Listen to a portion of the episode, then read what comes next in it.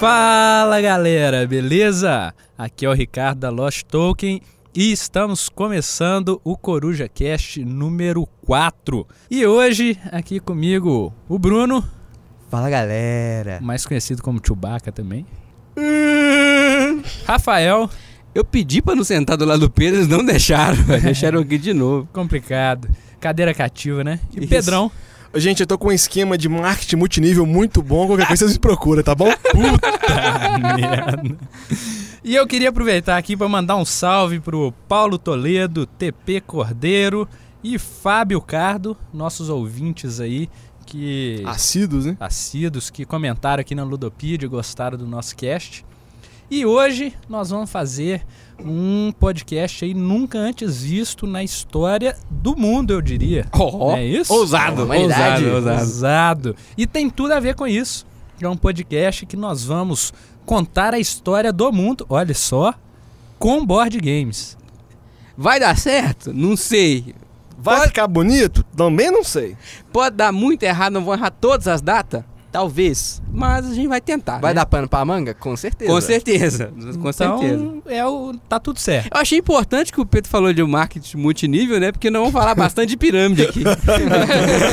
É, é importante, importante. E é o seguinte, nós vamos passar aqui por, por todos os períodos da história, pré-história, idade antiga, idade média, idade moderna, idade contemporânea, vindo aí de 200 mil anos antes de Cristo até agora. É importante dizer assim, é, a, a ideia, né, de- desse podcast era assim, porque mostrar que o jogo também pode ter um caráter educativo, né, de te mostrar outras coisas, de fazer pensar, lembrar de períodos, que é o que a história tem que fazer por nós mesmo, né? A gente Ô- vinha conversando a respeito desse tema desde que a gente fez um- um- uma o postagem primeiro, né? sobre o, o primeiro. Na verdade, a gente começou a conversar. Antes de fazer o, o o Isso, cast, né? foi quando foi, a gente falou, fez o artigo do Madeira. Que, teve um pessoal que retweetou falando, poxa, dar aula de história com board games seria um negócio muito interessante. Então a gente veio matutando, mat- maturando essa ideia, por que não, né? Então assim, aí tipo, viu que o podcast tá dando pelo menos alguns comentários assim, então É, vamos tentar fazer, né? Talvez ele fique uh, um pouco mais sério, né, do que foram os outros três até agora, mas vamos tentar não, não deixar a peteca cair, Visto né? que aconteceu até agora, acho que não. Pois se é. o né? Chewbacca aparecer no meio da parada. É importante dizer assim, a gente não vai citar aqui jogos que tratem a linha do tempo inteira, né? Por exemplo, Through the Ages, nós não vamos falar aqui, porque ele, ele- ele- o Tapestry, não vamos falar de timeline, nada desses jogos que citam mais de um período, né? A gente vai falar de jogos que se situam num pedaço da história e ajudam a contar a história da humanidade. Muito bacana. Então, podemos começar ou vamos, vamos ver o que a gente jogou aí no, nos Rapidinho então, né? Porque deve ser um cast longo. Então, Pedro, jogou alguma coisa? Joguei, tive o prazer de jogar CO2, Finalmente. Finalmente. sabendo que teve uma panela maldita não, aí não teve panela. Eu convidei a jogar, galera hein? pra ir na minha jogar. casa. Só o Ricardo e a dona Jéssica apareceram lá. Eu não recebi um mensagem nenhuma de convite. CO2, jogamos Bottom Park e jogamos Dead of Winter. Qual Bons o quê? Dead of Winter? Dead of Winter. Você tá vindo de onde? Londres? Winter. Não, é. sotaque. É, é Passei um, lá. Londres meio, meio errado, mas, vamos lá, né? A mistura do australiano com o londrino. É, como eu tava participando dessa panela aí, eu joguei os mesmos jogos que o Pedro, então podemos passar aí, Brunão, um jogo alguma coisa esses dias? Pô, cara, eu joguei, joguei umas paradas bacanas aí. Eu joguei um jogo de trenzinho. É, chama- chama- cês- eu não sei se vocês conhecem, que é, é meio que um mas hobby dentro mas do hobby. é, é bom você explicar, porque nós somos de Minas, qualquer É, jogo é jogo Qualquer de jogo trem. é jogo de trem. trem. É verdade.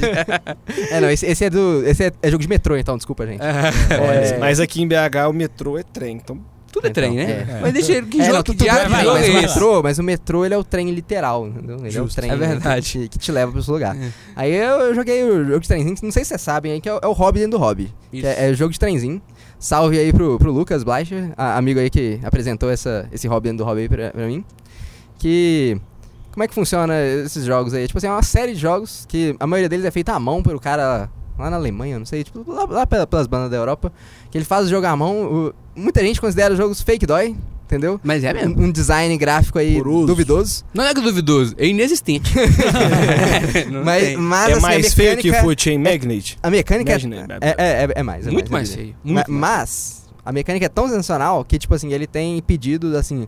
Daqui a, se você for pedir pra ele fazer um desses jogos pra você, ele só vai te entregar daqui a mais de um ano. Porque, tipo assim, tem uma fila enorme de gente querendo esses jogos. Mas qual que você jogou? Então, esse que jogou especificamente ontem, joguei o 18RHE. Ah, é, não falei, né? É que a série chama 18XX, porque são jogos que se passam em algum lugar do mundo nos anos 1800 e alguma coisa. Aí, tipo assim, tem 1889, que se passa em Japão, 1889, onde é que tinha alguma, Legal, hein? alguma coisa ali de desenvolvimento das malhas ferroviárias lá naquela época. Esse que eu joguei foi o 18RHE. RHE vem de Rhineland, Rhineland, não sei como é que fala, que é algum lugar lá da, sei lá. Interessante. Renoplastia. É, então, a gente tá falando de história, mas esse, esse no caso é geografia, né? Em pouca É, história também, é. 18 1800 e bolinhas lá. Lá onde é que estão cruzando o rio, o Rhine River, que chamam lá. E aí, tipo, é uma coisa interessante, é um jogo de formar rotas e comprar empresas de trem. É um jogo econômico. os, os, então. os trem rodar. É um jogo muito econômico e muito de, de rotas. Bacana. Muito de logística ali. Bom, Bem o legal. senhor Coelho jogou alguma coisa? Joguei. Acho que joguei dois grandes jogos, eu diria. Olha aí. Eu me apresentaram Mage Night essa semana, que eu Oh, joguei a Copa top. do Bruno, que eu não tenho, né? Mas ele foi lá em casa, a gente jogou. Uma partidinha durou seis horas apenas. Curta. eu, ele Leve, e o né? Jimmy. E eu ganhei com estratégia não ortodoxa. Todo mundo indo pra frente pra matar os dragões. Eu voltei. Falei, ah, não vou matar dragão bosta nenhuma. Foi andando pra trás. Mas e no, meu ganhei. coração, no meu coração eu ganhei porque eu, eu fui o único destruir uma cidade no jogo e o jogo é sobre destruir as cidades. Justo. conquistar as cidades, né? Mas eu taquei fogo nos mosteiros tudo. Falei, vou queimar os monges tudo. Queimou os monges, Muito maneiro o Mage Night. fez os Ô, o Pedro já tudo. falou do Mage Night semana passada, eu não vou me estender não, porque hoje o assunto é longo. E também joguei o Knight, London, do Martin Wallace, né? Um, um primor, viu? Um primor de design. Simples, bom de jogar, um econômico de cartinha. Depois eu vou fazer um review dele escrito pra vocês aí. Quero jogar, quero jogar, hein? Muito Queremos. maneiro. Chama aí. Muito bom. Então é isso. Então vamos, vamos entrar firme aqui nesse, Esse nesse tema longo. tópico aqui que nós vamos ter um cast.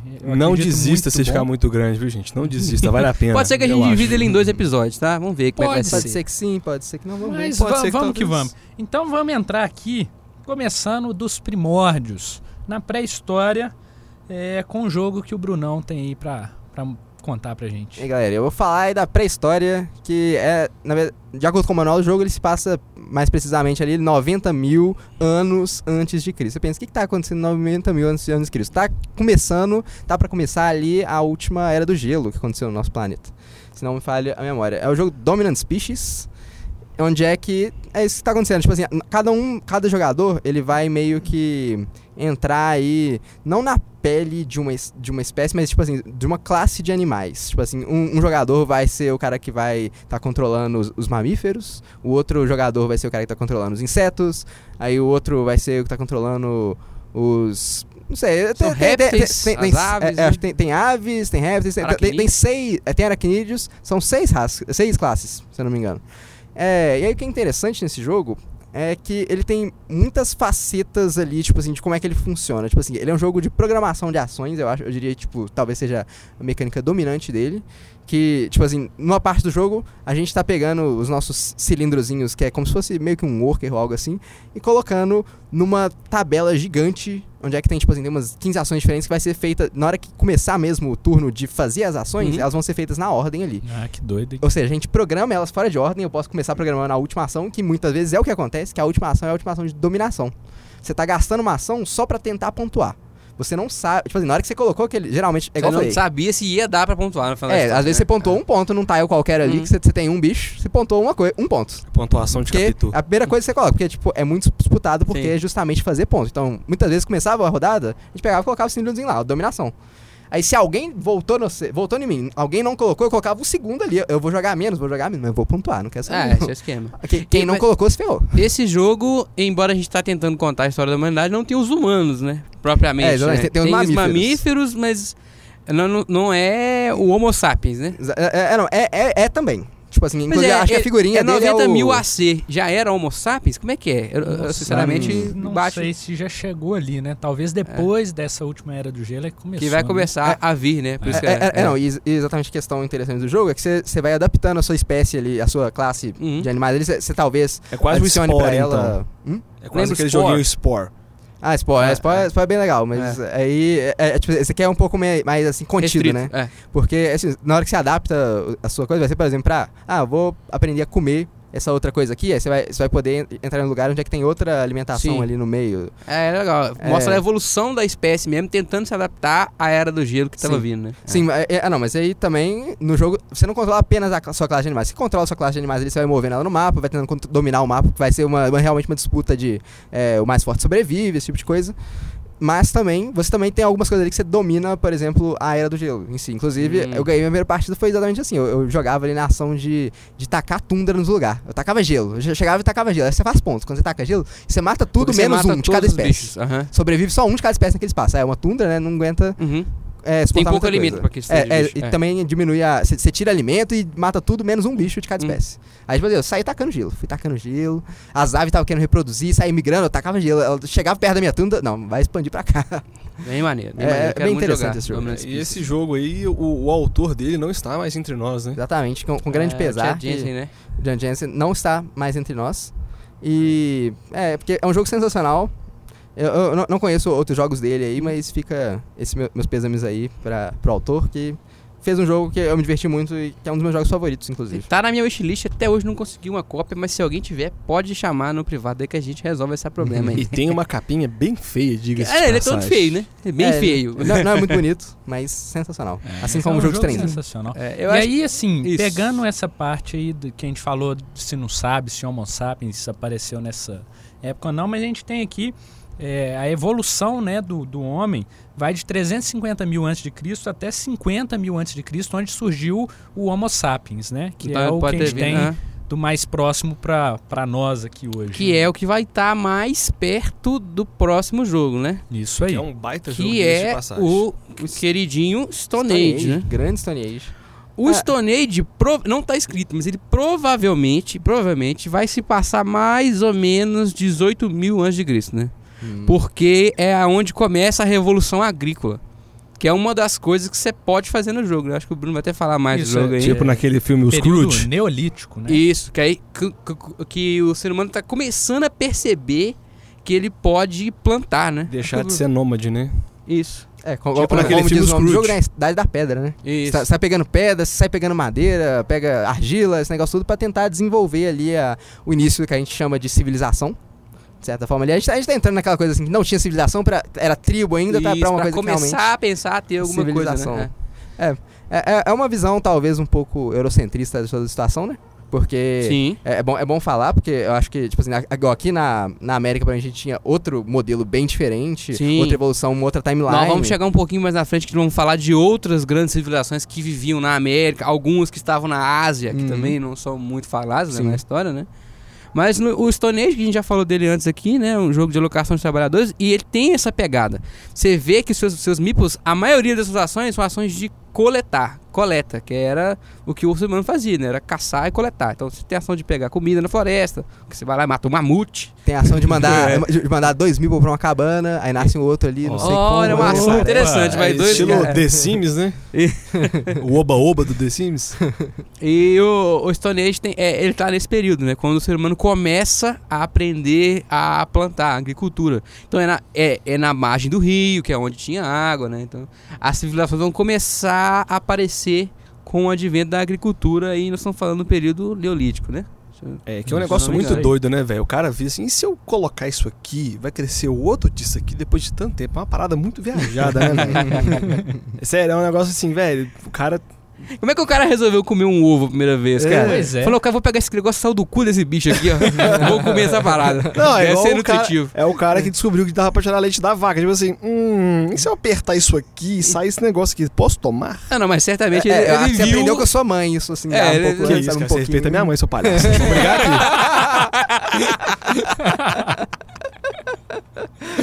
Ai, bom, muito Bom, depois que a humanidade aprendeu a plantar, né? Que foi o que a gente aprendeu aqui agora com o Stone Age, lá para mais ou menos 4.500, 5.000 antes de Cristo, vão começar a aparecer civilizações, elas vão pipocar é, em vários lugares do mundo, né? É, a, gente, a gente tem, é, tanto da parte oriental quanto ocidental, várias grandes civilizações, né? Nesse modelo, como o Bruno falou, mais eurocentrista da coisa, a gente vê é, poucas coisas do, do, do Ocidente, Sim. do Oriente. Das né? Américas e do das Oriente. né? Américas, É. etc. África, tem- África, então a história da África, a gente estuda mais o Egito, né? Que é a parte É. de cima que foi É. a maior, talvez a maior civilização É, dessa a gente época. tem assim as Uhum. principais civilizações, a Mesopotâmia, o Egito, a Pérsia, a Fenícia, Hum. os hebreus, né?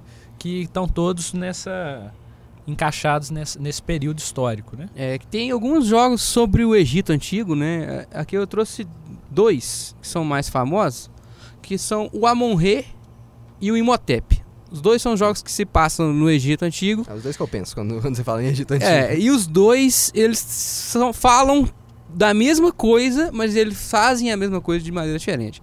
Os dois são sobre construir né, a- a- as pirâmides. No Imhotep é muito mais simples. É um, você pega a pedrinha no lugar, leva pro outro, aloca a pedrinha. Pega a pedrinha no lugar, é, é- é bem simples. É, é uma alocação de peças, praticamente. O Amon-Re não, ele já tem um leilão mais inteligente, tem um sistema econômico que vai pra lá e pra cá. Os dois tratam do mesmo tema, do Egito Antigo, mas de maneira diferente. É legal. Então, se você quiser uma abordagem mais simples, você pode. Diga, meu querido. Oh, meu Deus do céu, você parou minha explicação. Mas Pedro levantou vai. a mão aqui. Trollou, trollou. Ah, Mas aí, se você quiser, por exemplo, mostrar esse período de uma maneira mais simples, você bota o Imhotep. Se você quiser um pouquinho mais de desafio, bota o Amon-Re. É, eu vou aumentar que é uma menção honrosa, honrosa ao Egito Antigo. A gente tem o jogo que a gente já falou um tempo atrás, que é o Senet. O Senet é um Ah, é abstratão, mas a história por trás dele é aquela questão dos faraós ascenderem, né? Toda aquela prepara- preparação dos corpos, a questão da vida após a morte. É, um- é uma menção honrosa pela questão cultural. Né? Então, assim, é, como dito anteriormente, a gente é uma, é uma cultura muito, muito, muito. é- era uma cultura muito rica. E infelizmente a gente não tem tanto assim explorado a, a partir daquele. Igual você falou, os, os dois jogos é mais a construção de pirâmides, mais a questão ali das cheias do Nilo e tal, a gente não tem o jogo ainda. Então, se você estiver pensando em desenvolver um jogo, pode chamar É, a e, gente. o, aí. e o Senet, como curiosidade histórica, é provavelmente um dos primeiros jogos de tabuleiro aí da humanidade, né? É um jogo aí que, que foi encontrado a partir de 4 mil antes de Cristo, Bem no começo da civilização. bem no começo da egípcia. civilização. Bem no começo, assim, né? 500 anos, né? Porque foi uma civilização que É, sim, sim, sim. durou bastante tempo. Uhum. É, acho que além. Acho vale. Assim, o, o Kemet, que também é um jogo que passa no, no Egito, ele não tem muito peso histórico, né? Assim, ele, ele usa o panteão egípcio, mas ele. Embora, fora isso, ele não tem característica histórica muito grande. Mas vale a menção, porque usa o panteão egípcio, né? Daquela época. Falando uma curiosidade aqui, eu tava lendo um livro a respeito do, do panteão de deuses egípcios. E não tem um deus bom e um deus mau, cara. Diferente das outras religiões, você não tem um bom e um mau. Todo mundo é, tipo, todo mundo. Tava lendo o livro do Rick Jordan a respeito disso, achei muito legal. Aqui tem cultura. Olha ah, aí. não sabe sim. nem quem Ah, é cara. que não ia sair nada É o cara do- é o cara do Percy. Jackson. É o cara do Percy Jackson. Aí já perdi É, um pouco do aí- prestígio. Mas é- são bons livros, são bons livros. É, cara. Bom, teve outras civilizações grandes nessa época, né? O Ricardo citou uma que eu vou, que vou falar de um jogo que passa onde, o- onde foi a Mesopotâmia, né? onde hoje seria o Iraque, se eu não estou enganado geograficamente, que é o Aliás, assim- Tigres e Eufrates. É um Bom. classicão de 97, talvez, se eu tiver errado, vocês me corrijam, do Nízia. Uma colocação de peças, né, que você tá entre os rios Tigres e Eufrates ali, disputando pra ver quem que vai ser a, a, a civilização que vai se sobrepor ali. E a parada maneira desse jogo é que você vai evoluir em quatro trilhas lá e a sua pontuação final é o seu menor ponto. Então, se você faz 20, 20, 22, você fez dois pontos Olha. no final do jogo. Então, você tem que tentar subir em tudo, sabe? Economia, ciência, não lembro quais são os quatro critérios lá. E aí deve ser bacana que tem uma competição pra você saber onde você vai Isso, subir isso. mais do que o menor dos seus Essa que é a parada. né? É por isso que o jogo é genial até hoje vende, sabe? Então, o Tigres e Eufrates está nessa região onde hoje é o Iraque, que era a Mesopotâmia, e tem um outro que é idêntico ao Tigres e Eufrates, que são de outros dois rios. Só que aí nós estamos falando de uma civilização asiática, que é o Yellow e o Yangtze, do Rio Amarelo e do Rio Yangtze, que são as civilizações da Ásia, que é muito parecido. Mesmo esquema, as quatro pontuações, a, a menor você ganha, Só muda a bandeira, né? só que é na Ásia, né? Que é legal É pra bacana, mostrar aquela história daquele pedaço ali. Acho que dessa civilização antiga faltou o Império Romano, né? Que ficou muito grande até. Acho que, eu ouvi inclusive, a, acho que eu ouvi falar nesse império, cara. né? Já ouviu falar? É o império Inclusive, que quase dominou o mundo. né? a, a queda do Império Romano que marca o fim dessa era, né? Exatamente. É, mas aqui pro lado das Américas tem algum jogo encaixando aí nessa. Eu acho que Nessa quem, quem tá. Não, não é, não é contemporâneo dos egípcios, né? Mais, mais pra frente. Mas tem os maias, né? Os maias estiveram aqui. Tem o Zokin. Né? O Zokin é um jogo que fala do calendário dos maias. Acho que o Bruno jogou Zokin, né? Joking é, É, é. com certeza. Muito bom. Tem o esquema das engrenagenzinhas lá, alocação do trabalhador, elas, elas vão girando então. Uhum. Só, só, só nós dois que jogamos aqui? Acho que Zokin foi. Ainda não. Tá, tá na lista? Tá na lista. Zokin é bem Recomendo. legal. E Recomendo. o Tikal também, né? O Tikal também é. Sobre o Templos Maia. Esse é bonito pra caramba. O Tikal é. ainda tem que jogar. Tikal é muito bonito também. É, é- o Tikal fala. A cidade, né, de Tikal, que é onde hoje seria a Guatemala. Né? Uma cidadezinha aqui. Cidadezinha não, né? Era uma grande cidade maia, né? Que, e a gente também tem esse jogo que é bonitaço, né? Fazendo as piramidezinhas lá, cara. É bem maneiro. Uhum. Vou deixar o Império Romano pra algum de vocês aí, que eu já falei Oh. pra caramba. Vai lá. Império Romano, acho que eu vou, vou de Concórdia. Não sei se vocês já viram esse, esse Concorde, jogo aí que o pessoal adora Concorde, fazer a Concorde. piadinha do tio do pavê do Concórdia ou Discórdia, né? Nossa Mas- senhora! Mas assim, é um jogo. É, é um jogo de. Eu, eu, eu fico tentado a não chamar. Não, não é, não é um card game, é tipo. Um engine builder. É, é tipo um engine builder que usa cartas. Onde é que vocês. Cada um vai, tá- vai ter alguns peões que vão andar pelo Império Romano. E aí vocês vão construir, tipo, co- coisas nas cidades, vão colocar suas casinhas lá. E aí, aí cada carta sua é como se fosse uma função ali do. Da, das personalidades ali no- do Império Romano. Digamos, você pode jogar um senador, que é pra você adquirir mais uma outra carta, que é pra você meio que ah, con- contratar uma outra pessoa Sim. ali pro seu, pro seu negócio. Ah, o arquiteto, você joga ele pra construir a sua casinha lá em alguma das cidades. Aí tem toda uma questão de. de trading. Como é que fala isso em português mesmo, cara? Esqueci. É, Comércio? comércio, cara, comércio, grande comércio, cara. Aí tem, tem toda uma questão de comércio ali. É, e que aí tem, tem, tem vários tipos de, de mercadoria. Tem o, tijo- tem o tijolo, tem o pote de cerâmica, tem o tecido. E aí você é, tem a comida. E você usa ess- essas mercadorias.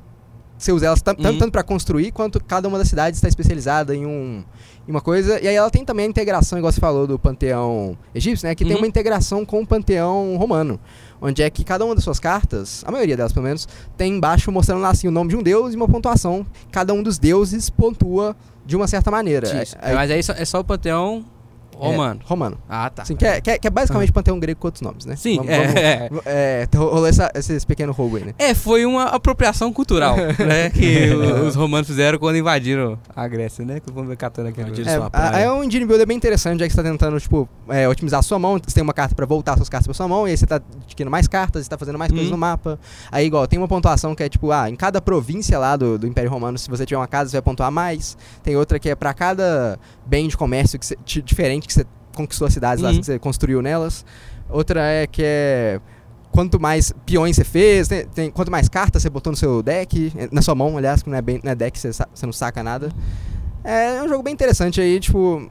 É, é bem legal dessa ilustração aí de, integração do Império Romano, de todas as facetas que ele tinha, É, bem, bem variado. era um negócio gigantesco, né? No Uhum. mapa do Concorde dá pra ver, né? Que ele é da ponta lá, de onde é hoje, hoje é Istambul, né? Até lá na ponta, acho que chegou até Portugal, né? Chegaram a Deve pegar ter na Portugal. chegado na Então, assim, beirinha era, lá. era Sim. gigantesco pra É, é, tem, tem a coisa de vinho, acho, acho ali, ali. Fica lá por lá, lá Portugal, Espanha, Ah, tem, tem, tem as cidades de vinho, Bem maneiro. Eu não tô devendo jogar Concorde, eu não joguei ainda. Tá na É, minha é lista É também. um jogo, um jogo bem bacana. Eu já vi gameplays dele e, e achei um jogo muito Ele interessante. che- teve uma versão nacional, não teve? Salvo engano, Não alguém sei. lançou, alguém Não lançou esse mas jogo de não- Acredito que sim, Cosmos? porque eu cheguei a ver gameplay de, de, de canais de brasileiros aqui Eu fazendo. tenho quase dele, né? certeza que tem uma versão nacional desse jogo. Mas ele praticamente não usa texto, tem muito pouco. Então seria fácil nenhuma. importar, né? É, sim, beleza. é, é, tipo, é, é muito pouco o texto. Acho que É um assim, jogo mais uma carta gráfico, ou outra né? tem alguma coisinha de texto, sabe? Mas a maioria é iconografia. Bacana.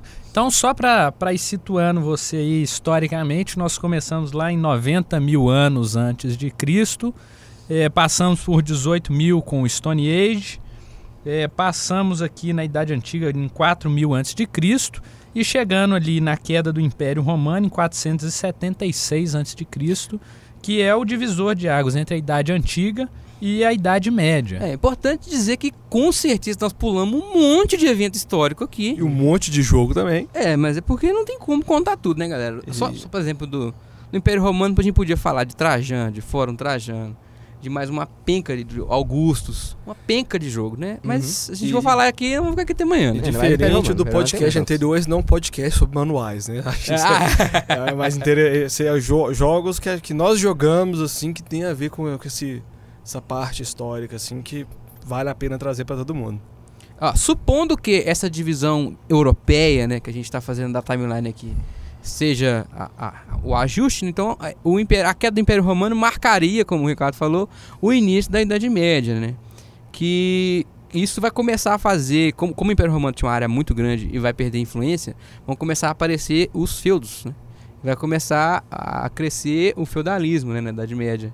E aí vai e aparecer uma penca de jogo com esse tema também. Qual que é o problema?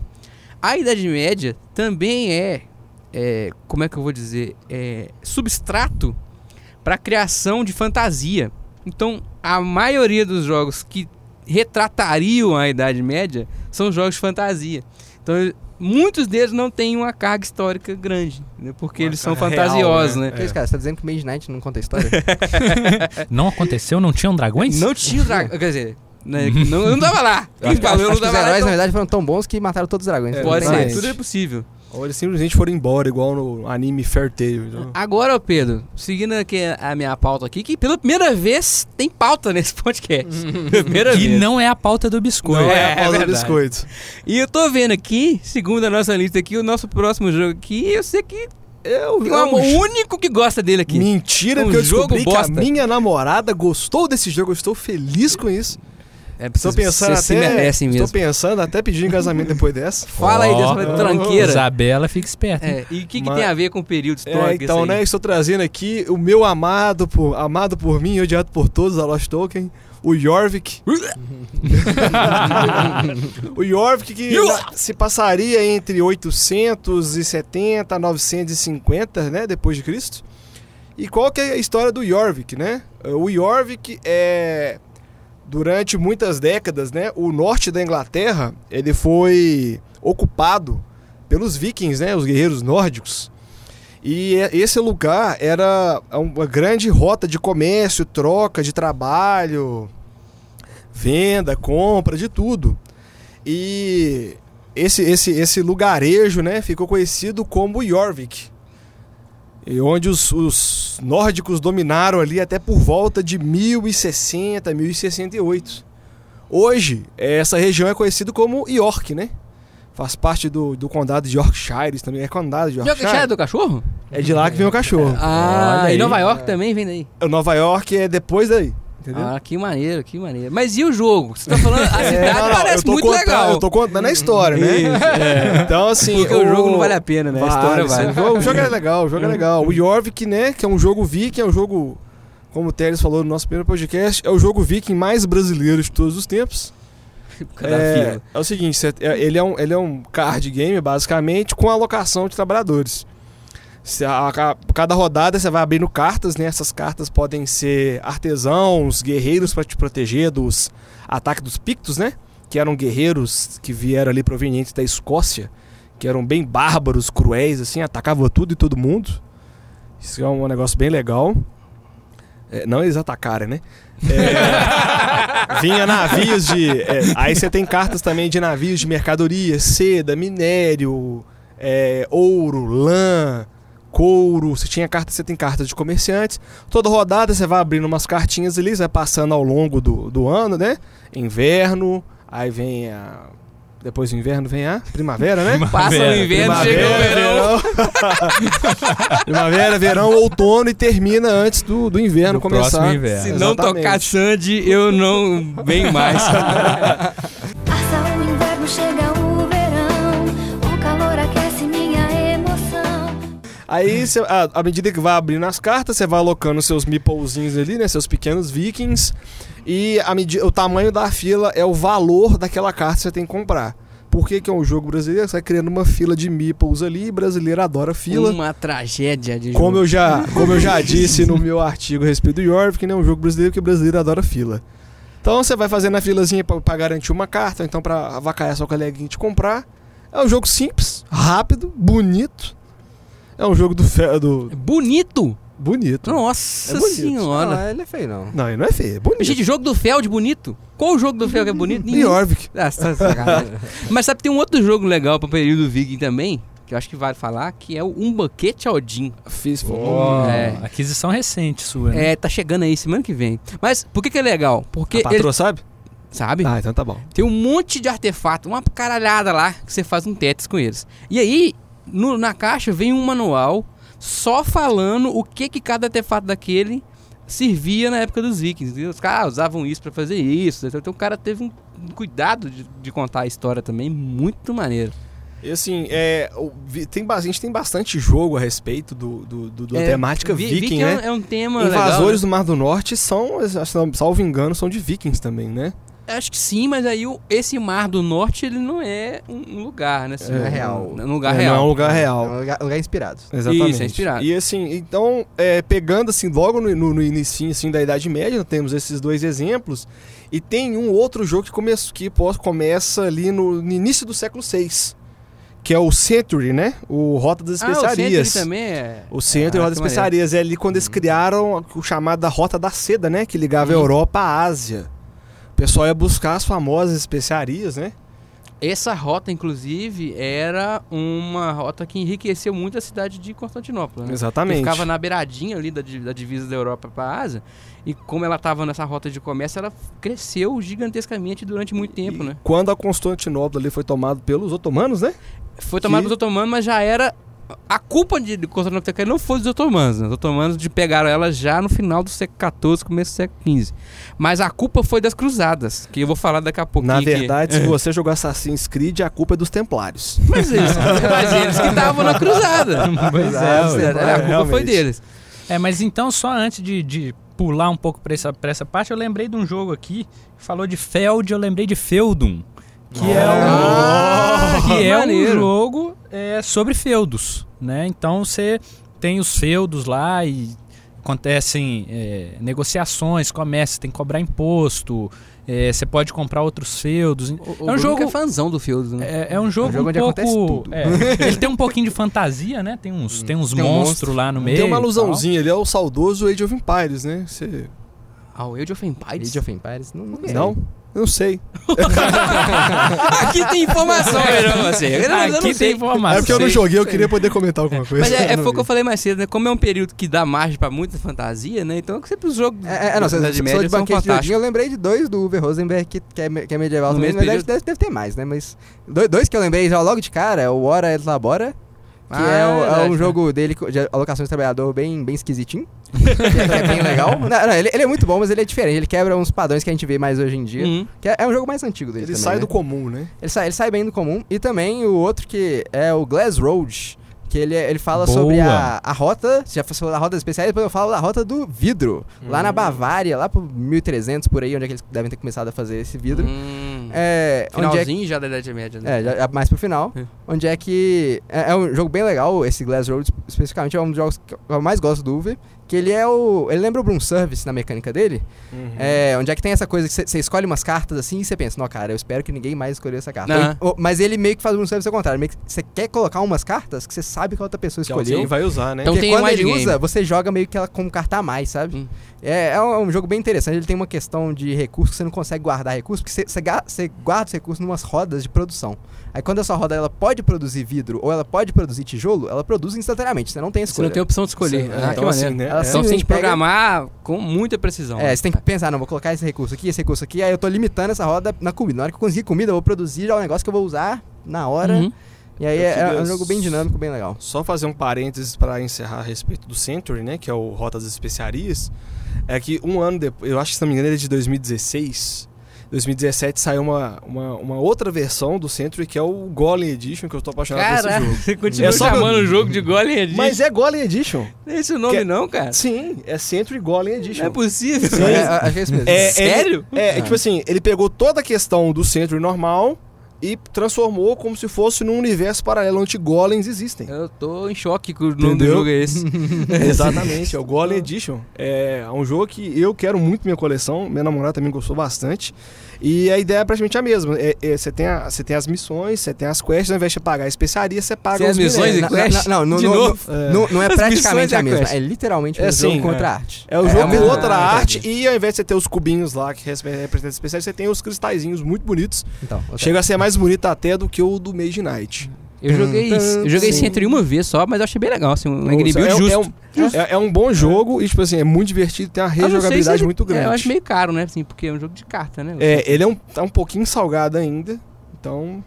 é- é- ele, ele é um daquele jogo que não tem. é, pelo menos eu, eu não acho que ele tenha nada de especial, mas ele também não tem ninguém que faz melhor Ele não do é ofensivo, exatamente aquilo. Ele não é genial, mas não é ofensivo, né? É um, bom, É, é, um é, jogo divertido ali pra você... É. É, Só eu, que ele é um eu- eu cara, não consigo é ninguém que fez um jogo tão prático, assim, igual ele é. Muito prático, muito rapidinho e que funcione tão bem, assim, sabe? Tipo, Bem maneiro. ele tá ali Vocês falaram de legal. rotas, eu lembrei de um outro que vai falar dessa rota pra Ásia também, que é o Marco Polo. Marco Polo é um personagem icônico, né, na, na, na história lá de Um Veneza. livro muito bom, inclusive. né? As viagens de Marco Polo, né? Então, a- é, reza a lenda, né, que esse livro do Marco Polo foi a primeira vez que um europeu descreveu o, o Oriente com muitos detalhes, né? Então ele foi muito importante para cartografia, por exemplo. Ele foi um cara que deu mais detalhes dos mapas da, da China, né? E esse jogo ele trata dessa história, né? De você sair de Veneza e você tem que ir atravessando pelas rotas que o Marco Polo fez até chegar em Xangai. Como é que é o nome da cidade lá? Pois é, eu não, não, não lembro. Na pontinha da China, é Xangai Mas mesmo, acho né? que é Xangai. Xangai. Xangai. E ele faz essa rota, você tem que passar pelo caminho, ele leva camelo, ele leva seda, as especiarias também que vocês falaram, né? Pimenta. Muito, muito bom. O Marco Polo, excelente jogo e tá nesse período também. O Marco Polo foi um sujeito que contribuiu muito pra, pra cartografia da época. É, não, jo- jo- das grandes navegações tem muitos interessantes. Tem o Endeavor. E, ah, não, mas é, mas o Marco É, é, Polo um pouco foi, antes, é a, um foi a pé, né? É, a, a navegação vamos ver daqui a pouco. Uhum. Que é, mas vai começar ali em meados do século XV, né? Acho que só pra fechar a Idade Média, tem dois eventos que a gente não pode deixar de falar, né? Porque assim, o que vai combinar mais ou menos no fim da Idade Média é a queda de Constantinopla, né? E tem um joguinho específico que chama Ricardo do Coração de Leão. Ó, É. Olha aí. É do rei Ricardo, né? tá vendo? Que é sobre, se eu não me engano, sobre a terceira cruzada. São, são muitas as cruzadas, né? São oito, se eu não me engano. E essas, essa terceira cruzada, ou foi a quarta cruzada, uma das duas, foi a primeira que conseguiu derrubar ah, Constantinopla. né? Que ele precisava passar por lá de lá, Constantinopla tá no meio do caminho, como eu já falei aqui, então Constantinopla caiu pela primeira vez com, essas, com as cruzadas. né?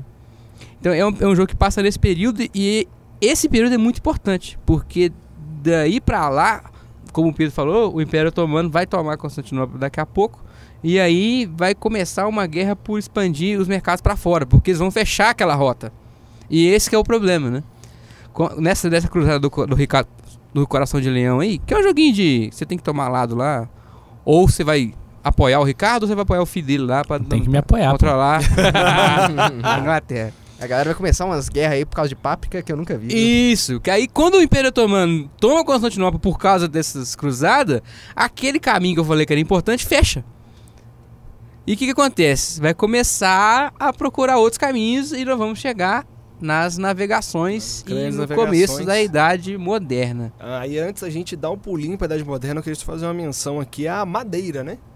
Ah, lá de Madeira que Portugal. se passa em Ilha da Madeira. 1419. Já tava na beiradinha. Na né? beiradinha, assim, na pontinha, assim, quando, quando os pontinho. portugueses descobriram a Ilha da Madeira. O arquipélago da Madeira, na verdade, né? Ilha da Madeira é a maior de todos, é o arquipélago de Madeira Uhum. ali. É um jogo que se passa ali no ensino do século XV, né? É... Era uma ilha que, assim, além de ter uma localização privilegiada, tinha muitos, muitos recursos e o principal deles ali na época era madeira, Ó, né? eu, eu não sei. É, Sério? Pois é. Aí Dom Henrique, né, que era o, o rei na época lá, é, queria produzir a cana de açúcar lá também, porque era um mercado que estava em expansão. Só que a produção do- da cana de açúcar lá ainda estava meio cara, não estava compensando, porque os holandeses estavam deitando o cabelo nisso aí. Então o Dom Henrique falou assim: não, pera aí, açúcar tá caro? Vinho. Aí é de lá que vem o, o- o vinho de, de madeira, né? Que é o considerado um dos melhores vinhos do mundo. Ah, E nesse crer. jogo, você produz. Você tem lá as capitanias, né? Igual foi o Brasil foi dividido, a Ilha de Madeira você tem. Você tem, acho que quatro grandes famílias. Quatro grandes Coisa de famílias. português, né? que- exatamente. quatro grandes famílias que dominam essas capitanias, que você meio que presta serviço para eles. O que, que você faz? Você pode plantar trigo, cana-de-açúcar e uva para fazer vinho. Além disso, você tem que sair cortando madeira, que é para construir seus navios, que é para entregar madeira para as grandes famílias. E você vai trabalhando nesse daí. Você vai fazendo Bem essas, maneiro. essas missões, missões e quests Isso. essas missões assim. e o mais legal é que assim, você, entre aspas, tem que prestar serviço para as grandes famílias, senão você é é taxado de pirata. Aí o jogo vai dificultando um pouquinho a mais para você. Olha. É um puta jogo, só que também tem o preço um pouquinho salgado. Então assim, é difícil O jogar. Brasil tem, tem tido essa, essa coisa aí do preço meio salgado, tá, tá É. acontecendo.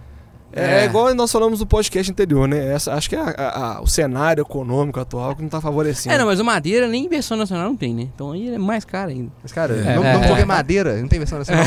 é duro, né, cara? Aí Bom, você- já que você voltou, antes da gente passar pra, pra Idade Moderna, então tem um outro que eu queria citar que eu nem gosto. Mas o Bruno gosta, então vou poder falar. Que é o Alhambra. A Alhambra Alhambra. É, era uma... Ah, como é que fala? Como é? Alhambra. Essa aí. Escreve Alhambra. Mas essa Alhambra, Alhama. Alhambra, né? Ela é uma construção que ela foi. fe- Já é bem no finalzinho também da Idade Média, né? Que ela é, ela é no sul da Espanha, né? Uma região que tem muita influência de onde hoje. Tinha muita influência de onde hoje é o Marrocos, né? Então ela é uma construção no sul da Espanha que tem características árabes, né? E no jogo, o que que é? É um tile placement que você tem que ficar colocando os tilezinhos lá pra fazer a Alhambra, Alhambra, não sei, né? eu, eu nem gosto, pra falar a verdade, não gosto do jogo, não. Mas, Isso, cara, você tá mas errado. a tal da Alhambra de verdade é bonitona lá e tal. você vê. Mas você gosta daquele jogo? Eu não sou muito Alhambra, fã, eu não. gosto É? dele. Cara, É, aí, é, ele é meio tipo Sentry, um, um tile placement honestozinho assim, você coloca. É, Ele tem um negócio interessante lá das moedas, né? Você só pode comprar o tile com moeda específica, lá com a corrência que tiver na hora. Uhum. Então, aí você falou de. Al- como é que é? Alhambra? Alhambra? Alhambra. Alhambra? Alhambra. Eu, Alhambra. eu acho que assim, às vezes também tô errado, É, alguém vai me corrigir aí. se for Aí- Alhambra ou Alhambra, eu acho Você que é Alhambra. falou de, a- de Alhambra, Alhambra, a gente pula pra idade moderna e você tem o pano de fundo de azul. Azul? Porque azul, exatamente, quando eu Você rei... arrumou um pano de fundo pra aquele jogo abstrato? Sim, Olha é o que Parabéns, gosto de ser assim. É, cadê? o rei Manuel I, né? Manuel? O Manuel, Ah. ele visitou o palhaço, ou palhaço, Quem? o Pagliatti. o palácio de, Al, Ele de visitou Alhambra. o palhaço, Olha o Jockey, aí. o Coringa. Ele, ele, ele visitou o palhaço. O palhaço. Jockey, o Coringa, o palhaço. Não seria Joker? Você perdeu a piada, né? o, o consegue, Palácio né, de Alhambra. e ele viu lá a construção lá no sul da Espanha, né? Viu aqueles painéis maravilhosos de azulejo feito pelos mouros. E é o pano de fundo da história de Azul, onde cada um de nós, né, cada um dos jogadores, é um desses artesãos de, de Você azulejo. Pegou, pegou um gancho foda na gostei, história, né, mano? E você tem que fazer os, os, os, é bem os vitrais, né? A decoração lá com os azulejos. É Vitral tipo assim, sagrada, cara. Parece, eu sei, mas não é o mesmo jogo. É, não. o Vitral é, É. outro jogo. Desculpa. É porque eu é eu joguei o Sagrado cinta recen- também. recentemente. Ah, é, também, realmente. É o, É é o- é o segundo outro azul, É o é, azul, é vitral. É o azul Onde que diferença. fica Sintra? É Fica Portugal, lá né? onde acontece a É invasão lá também? do, É dos Nilfgaardianos, lá, ó, Nossa. no norte Que ali. referência. Não é Mas- não, cara. É, É, bom, azul é maneirinho. ah, é tipo assim, é um jogo abstrato, mas a- a- o legal é que tem essa tá ali, historinha, né? É. é, tem essa historinha porquê do jogo, entendeu? Uhum. Maneiro, É maneiro. assim, eu- eu- o interessante é que né, nessa idade, dessa transição da Idade Média para a Idade Moderna, Portugal se destaca muito na história, né, culturalmente, porque os portugueses que iniciaram essa questão das grandes navegações. E isso, isso que eu vou falar, faltou a gente contextualizar um pouquinho isso agora. né? Depois que teve a queda de Constantinopla, que começaram a ter que procurar. Na verdade, tem do- Tem dois eventos pulamos. Um outro foi a peste, né? É. A Sim, peste dizimou a, a Peste Europa, negra. né? E como resultado da peste, do- do- da decadência do- de Constantinopla e os feudos foram começando a esticar demais, começou-se a ter um sentimento de nacionalismo. Então começaram a se formar os estados. Então, Os portugueses começaram a ter uma área maior, os espanhóis, tá? e as grandes navegações com mercantilismo. né? Eles foram navegar a princípio pra arrumar uma rota, né? E pra sair um pouquinho do mercado de Veneza também, E- né? E porque era onde ficava lá a meiuca, né? É. Aí a, a rota, a ideia era dar a volta pelas costas da África, né? Ou dar a volta no mundo, né? Que foi o que É. o Colombo tentou fazer. É, é, mas e, e a, e a Terra plana aí, o negócio aí? pois Pois é. é, nessa época a tinha, galera... tinha teoria da Terra plana nessa época. né? Foi lá Ah, que não, tem até hoje? Não, mas começou ali. É, começou ali. Começou a dar errado ali. E- É verdade, né? Aí Galileu chegou, né? É, Inclusive, é. acho que o. Colombo teve que explicar, né? Que a Terra era uma laranja, né? Um negócio assim. não. É, a história, Colombo tentando comprovar a teoria de Galileu que a Terra é redonda é uma parada muito louca, né, velho? Aí você vê, até hoje, 2019, nós Imagina só, em al- alguém chega- 2020, já virou um 2020. ano. Não, não, imagina só, ninguém nunca falou isso com você. Aí você chega lá, alguém chega e fala assim, não, cara, a Terra aqui, ó, você, você chega, você, você for andando numa direção, você vai voltar. Onde é que você tá Você agora? vai sair do Porque mesmo o cara vai olhar pra você e vai, velho, você tá louco. Você tá cara, usando droga. você Tá louco de ópio, mano. Mas a, a Colombo virou e falou, não, velho, será? Vamos, vamos. E, E e o legal é que, assim, né, essa questão da costa da África, a gente tem lá o, o Vasco da Gama, fulano, eu esqueci o nome da galera que conseguiu dar a volta, eu só É, lembro do foi Vasco, da, que Gama. deu- Não, Tem Vasco da Gama foi por baixo da África. É, exatamente. Uhum. Você tem essa galera que fez isso daí pra chegar na, na, na, na Ásia e tal, e a gente acaba... Principalmente na Índia, né? Eles Exatamente. queriam pegar as especiarias que eles faziam páprica. antes por cima, mas agora não dava porque o Império Otomano chegou e falou que passa ninguém essa porra. É, Vai subir ninguém. É, aí nisso aí a gente tem Francis Drake, né, 1572. É, o Francis Ó. Drake foi o primeiro inglês a dar a volta no mundo. Ó, Porque, bom, é, eu acho que o Vasco da Gama foi o primeiro, né, navegador em geral. O Francis Drake foi o primeiro inglês que deu a volta. E o Américo Vespúcio? Foi o Américo que foi o primeiro, então? Américo- Não, o Américo Vespucci, ele passou pela América do Sul, né? Ele, deu a volta por baixo. no- na, na pontinha da Patagônia ali, né? É. Ah, então o frio, Vasco né? não deu a volta, Passou não. frio. Foi o Não, o Vasco não deu a O volta, Américo- ele, ele o chegou Vasco na Índia, na Índia voltar. é, Isso, exatamente. Ele passou É, ali isso, pelo gigantesco Adamastor, o gigante de pedra que matava, quebrava os navios, né? que na verdade era um, um rochedal ali no, no sul da no sul da África do Sul, Hum. É, que né? na época É era o criado como uma fez criatura, né? Cabo da Boa Esperança. né? Exatamente. Uhum. E os portugueses mandaram ver aí, né? Dominaram um pedação do mundo durante É. muito tempo. Os portugueses foram quase os mal romanos, pra né? caramba. E cá estamos nós falando português por causa desses É. caras. Olha Os, portugueses, os portugueses tinham um potencial para ser tipo o Império Romano, só que a questão é que gastaram com luxo, né? Só que antes da gente chegar nessa, nessa, nessa questão dos portugueses, né? Queria que você o falasse um país. pouquinho do Francis Drake pra Ah, o gente. Francis Drake. O Francis Drake é um jogo muito maneiro. Bom, o Francis Drake é um jogo que é dividido em três, três eras, né? São, que são três rodadas. Que são as três grandes expedições que o Francis Drake fez, né? Uhum. Reza a lenda que ele era um filho bastardo da Elizabeth I. Tem uma Olha parada meio maluca assim. Inclusive tem ela no olha aí. Capitu de novo. Olha aí. Olha é aí. filho no é só jogo Esse Capitu. podcast é mudar de Coruja Cast pra Capitu Cast. Mas aí no Francis Drake é um jogo que é o seguinte: é uma locação de trabalhadores, mas ela tem um, um diferencial muito legal, que é uma locação em fila. Então, como é que funciona? tipo Jorvik? Não, não, mas é uma fila um pouco mais legal. Que a fila é o seguinte, mais tem legal uma fila. imagina um, um- um corredor, sei lá, o beco diagonal do Harry Potter, tá ligado? Você- só que você só pode ir pra frente, você não pode voltar. Então você vai na primeira loja, compra a varinha. Né? Você vai, tô falando de Harry Potter, né? Mas Uhum. no, no, Drake é assim: você passa no primeiro espaço, pega do- duas armas. Aí, às vezes você quer pegar uma tripulação que tá no quarto espaço. Aí você vai lá e aloca um bichinho lá no quarto espaço, pega a tripulação. Só que, depois que você aloca no quarto espaço, você não pode voltar. Você não pode alocar no terceiro, no segundo. Tem muita gente na rua, né? Você não consegue voltar. Não, não sei que é a rua é de mão única. você não pode ir pra frente. E aí então você tem que se planejar. Ou você sai correndo pra ir lá na frente pegar uma coisa antes que as outras pessoas peguem, ou você vai indo devagar pegando as migalhas, entendeu? E aí você se prepara pra essa viagem. Ah, O turno tem duas fases. A primeira fase é esse, esse, esse, esse corredor que eu tô falando. Depois que você passa pelo corredor inteiro, você sai pra navegar e vai saquear as colônias espanholas. Né? Para os espanhóis, o Francis Drake era um pirata, né? Um, Hum. um sem vergonha. Mas pros ingleses ele tava trabalhando lá pra galera mesmo. Aí você né? falou de pirata, eu sou obrigado a falar de Tortuga pensei em Tortuga 1667. O Tortuga é maneiro também. Acho que todos os jogos de pirata vão se passar nessa época. Exatamente. Todos, todos, todos, todos. O Tortuga, né? O Ricardo, você que tem a cópia? A Jéssica. Jéssica, A a Jéssica tem a cópia, né? É, Rafael mil- também, né? tenho também. É, 1667, você tem os piratas lá, né? Que navegam pelas águas, as águas do Caribe.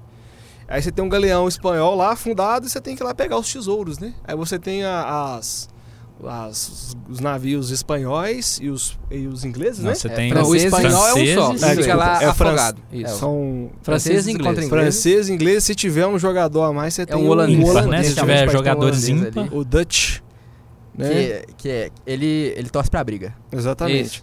É um jogo, ele é meio dedução de- social também. Eu né? acho que é o mais divertido de dedução social. Ele é Que bem legal. legal. o Battlestar. Galáctica. Ah, é, o Ba- o Battlestar não. Tá, tá É. em outro patamar. Mas acho que antes Aí, do Battlestar como menção jogo. honrosa, que a gente já falou aquela questão da fantasia, é, eu gostaria de falar, só- é, só citar o Dead Man Tell No Tales, que você tem uns piratas que estão pilhando um navio fantasma, né? O Scarlet Revenge.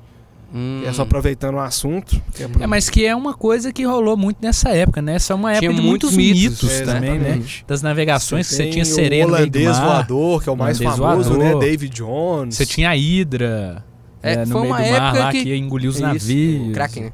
É, o como, eu, Kraken. como eu falei também, o Adamastor, né? O gigante de pedra. Eu acho que ne- nessa, nessa parada da fantasia, acho que até o Bruno comentou mais cedo comigo aqui antes do podcast, que era que o, o Spirit Island tá nessa parada da fantasia também, né?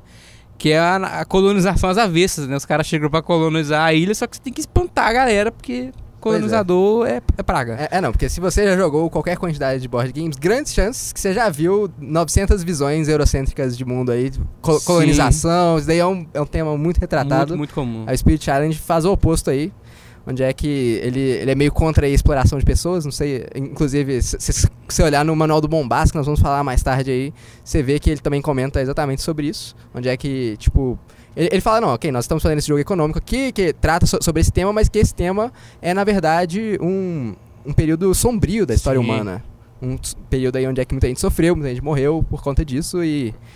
E bem, né? Foi algo que aconteceu, não tem como a gente falar que tipo, não aconteceu. A, a história tá aí, gente, pra você aprender com ela e não repetir as mesmas Uhum, cagadas. Exatamente. Embora as pessoas insistam em fazer as mesmas cagadas Exatamente. repetidas vezes. É né? aquela, como diz o Einstein, né? Que a gente ouviu depois em, com, em Far Cry 3, né?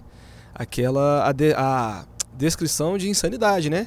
Você fazer a mesma coisa várias e várias vezes e esperar alguma coisa mudar. Infelizmente, estamos aí repetindo várias e várias vezes, esperando que mude, mas a esperança é igual sogra chá até a última que morre. Né? Porra, Aí, o assim, cara de Einstein já jogou uma sogra. Nossa, né? É, pois é. Aí eu, acho que- eu queria continuar o foco na terrinha, né? Em Portugal, Ah. antes de prosseguir, eu queria só citar Lisboa. Um sensacional. Lisboa, que assim, a história do jogo é sensacional, né? É, você pulou uns 200 anos aí, né? é, mas é só porque eu queria voltar no, É. no Lisboa, assim, você Uhum. pode falar do, do Mombasa, porque eu não queria perder Não, o foco de o, o Portugal. Mombasa, ele, ele- ele dura 400 anos. É, Assim, você ele- pode ele é um falar grande do Lisboa período porque-. Que a gente explorou a África durante muito tempo. É. É. Tá explorando até hoje, né? É. Aí eu só queria aproveitar o foco de Portugal pra falar do Lisboa, né? É, o jogo se- começa ali em 1 de novembro de 1755, onde um terremoto de magnitude 9 varreu a cidade de Lisboa. Como é que você sabe que era de magnitude 9? Eu fico pensando nessas coisas. Tinha É, alguma coisa pra medir? Tem naquela uns época? documentos aí, né, que de acordo com os cálculos lá, seria Ah, pelo tá, grau eles de es- destruição. Simulação, Eles né? esti- É. estimam pela destruição que teve na cidade. Exatamente. Né? É interessante, hein? E aí, o Ah, pior, curioso. no pior não foi não só o terremoto, veio um tsunami Olha aí. Provavelmente tudo. consequência do É, terremoto, né? e três dias de incêndio. Tá parecendo com a história de São Francisco. É uma história tem mais também. recente, É. mas São Francisco sofreu disso. Aí, assim, Terremoto e incêndio. Fazendo um parênteses, se você jogou Assassin's Creed Rogue, sabe que infelizmente quem fez isso foram os assassinos. Puta. Mas voltando ao mundo real aqui, né? E, e- e toda essa, essa desgraça e demolição matou um terço da população de Lisboa. Que já tinha perdido um terço antes pra peste. Exatamente. Ou poucos anos atrás, né? é. Aí o rei de Portugal, né, o José I, na época, ele juntou o Marquês de Pombal, Sebastião José de Carvalho Melo, e responsabilizou a con- a reconstruir Lisboa. Vários projetos foram trazidos assim, e o melhor de todos que foi aprovado na época, deixa eu ver se é o nome do cara aqui, eu não sou. Não? Eu não, não salvei o nome do camarada aqui. Tentando colar aqui agora, mas falhou é. miseravelmente. Qual que era a questão? Falou assim, ó, nós vamos reconstruir Lisboa do zero, aproveitando os cacos que sobrou. Então foi uma alternativa meio verde, assim, entendeu? Que eles Já tava pensando em sustentabilidade desde verdade. 1755. E a ideia foi sensacional, porque assim, foi reconstruir Lisboa do zero, mas todo padronizado. Se você não padron... se, se o cara, o nobre lá, fosse construir a casa dele, não seguisse, ele tinha que demolir e construir tudo de novo Uhum. e tinha a chance da coroa confiscar os bens dele. Bem maneiro. E assim, a fim de trazer gente pra Lisboa, começaram a construir várias, tipo assim, quarteirões de comércio, é, órgãos públicos ali no centrão de Lisboa, pra poder trazer gente pra cidade de novo. É, Assim, é um puta jogo histórico, jogo sensacional. E assim, o, o que me o, o que tra, o que traz uma comicidade pro jogo é que se ele faz isso não é por fama, não é por glória, não é por dinheiro, é por peruca. que loucura, é por isso que eu falei anteriormente que os portugueses assim tinham potencial pra dominar o mundo, mas a, a, É, a mas ânsia agora, de, de, perucas tem uma história interessante também, que é dessa época das navegações também, que a, a viagem né, dos portugueses para o Brasil demorava muito tempo. Acho três meses, né? E acabava que tinha muito piolho nos navios. E as mulheres ficavam carecas. Na verdade, ficavam não, né? Tinham que raspar o cabelo por causa do piolho e usavam muita peruca. É. Então não tem só as esse- mulheres, mas também os A nobres, peruca, né? peruca era artigo de necessidade, quase. É, mas É. os nobres também, acho que essa moda começou na França. Não, você- é, tinha aqueles caras, né? Botar Sim, os é. cabelão pra ir pra. É, Sempre retrata ele assim, né? Então, é. exatamente. Então, Eu acho que assim, é, essa, esse terremoto em Lisboa, que foi em 1700 e pouco, é, Brasil já era colônia é, de Portugal nessa Já, época, né? já. E isso for- foi uma das coisas que ajudou o Brasil a, a se livrar de Portu se livrar entre aspas, viu, gente, É. de Portugal, Uhum. porque como Portugal gastou muito recurso para reestruturar Lisboa, né, e tal, e precisou de muita gente, acabou contraindo muito dívida, né? Principalmente com a Inglaterra, que depois a gente vai ver que vai dar problema para eles e no fim das contas a gente vai acabar uns 70 anos depois aí é, tendo a emancipação né, de Portugal. Sim, sim. Eu queria voltar um- uns, uns 200 anos aí, porque o Pedro deu um salto um pouco rápido. Que é porque quando começam as navegações, né, e, e, e o mercantilismo estoura, a gente começa a pegar metal fora do- dos países, né, as explorações ficam muito mais sangrentas. né. E é a época que os países começam a sofrer, sobretudo, começa...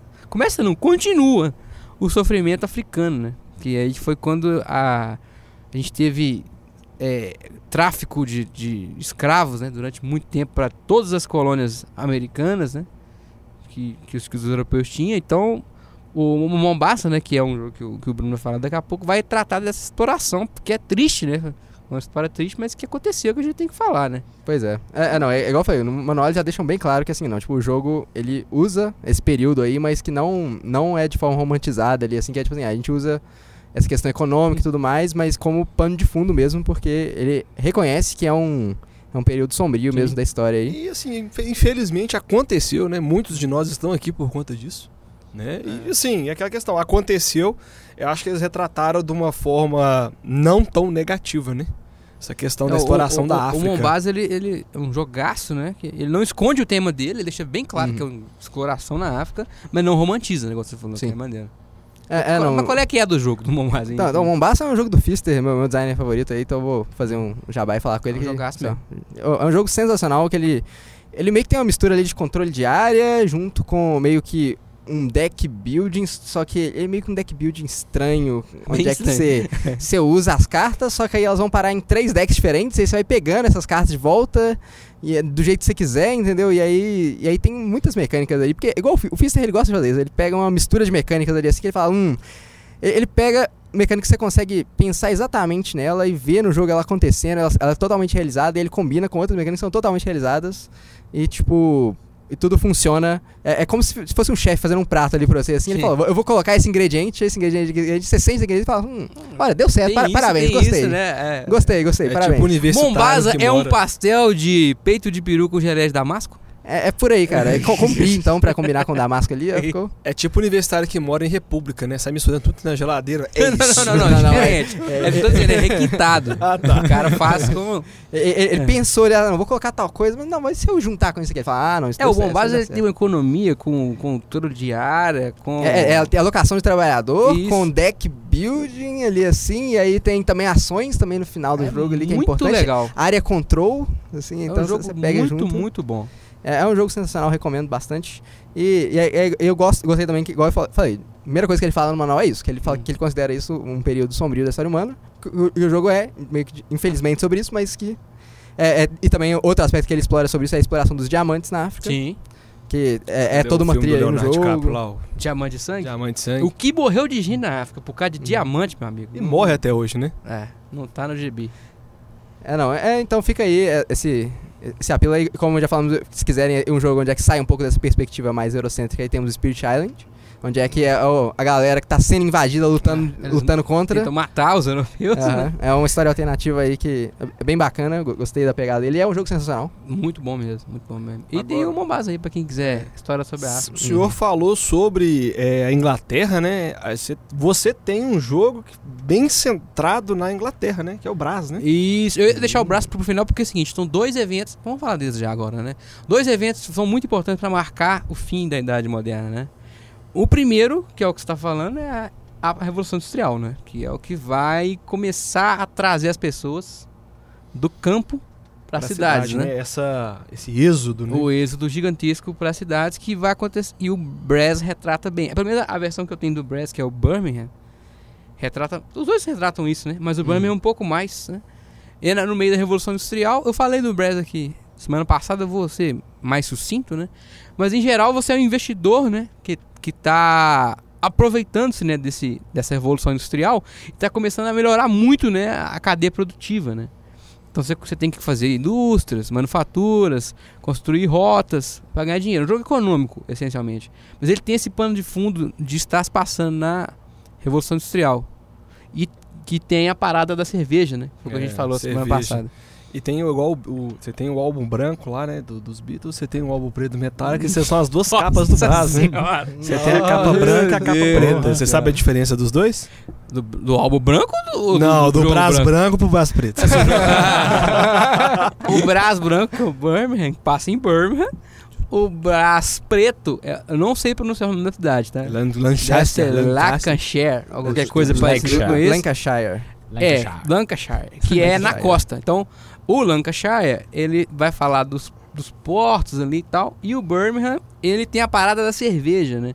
Que é mais um- uma pincelada do tema da história, né? Porque como tá tendo a Revolução Industrial, as pessoas estão vindo pra cidade, como eu falei aqui no último programa, a água começa a ficar muito poluída. Porque as pessoas vão se juntando todo mundo aglomerando ali, não tem muito saneamento básico. E também as fábricas jogavam, né? Isso, aí vai, escravos. aí vai rejeito de gente, rejeito das fábricas, tudo pra dentro da água.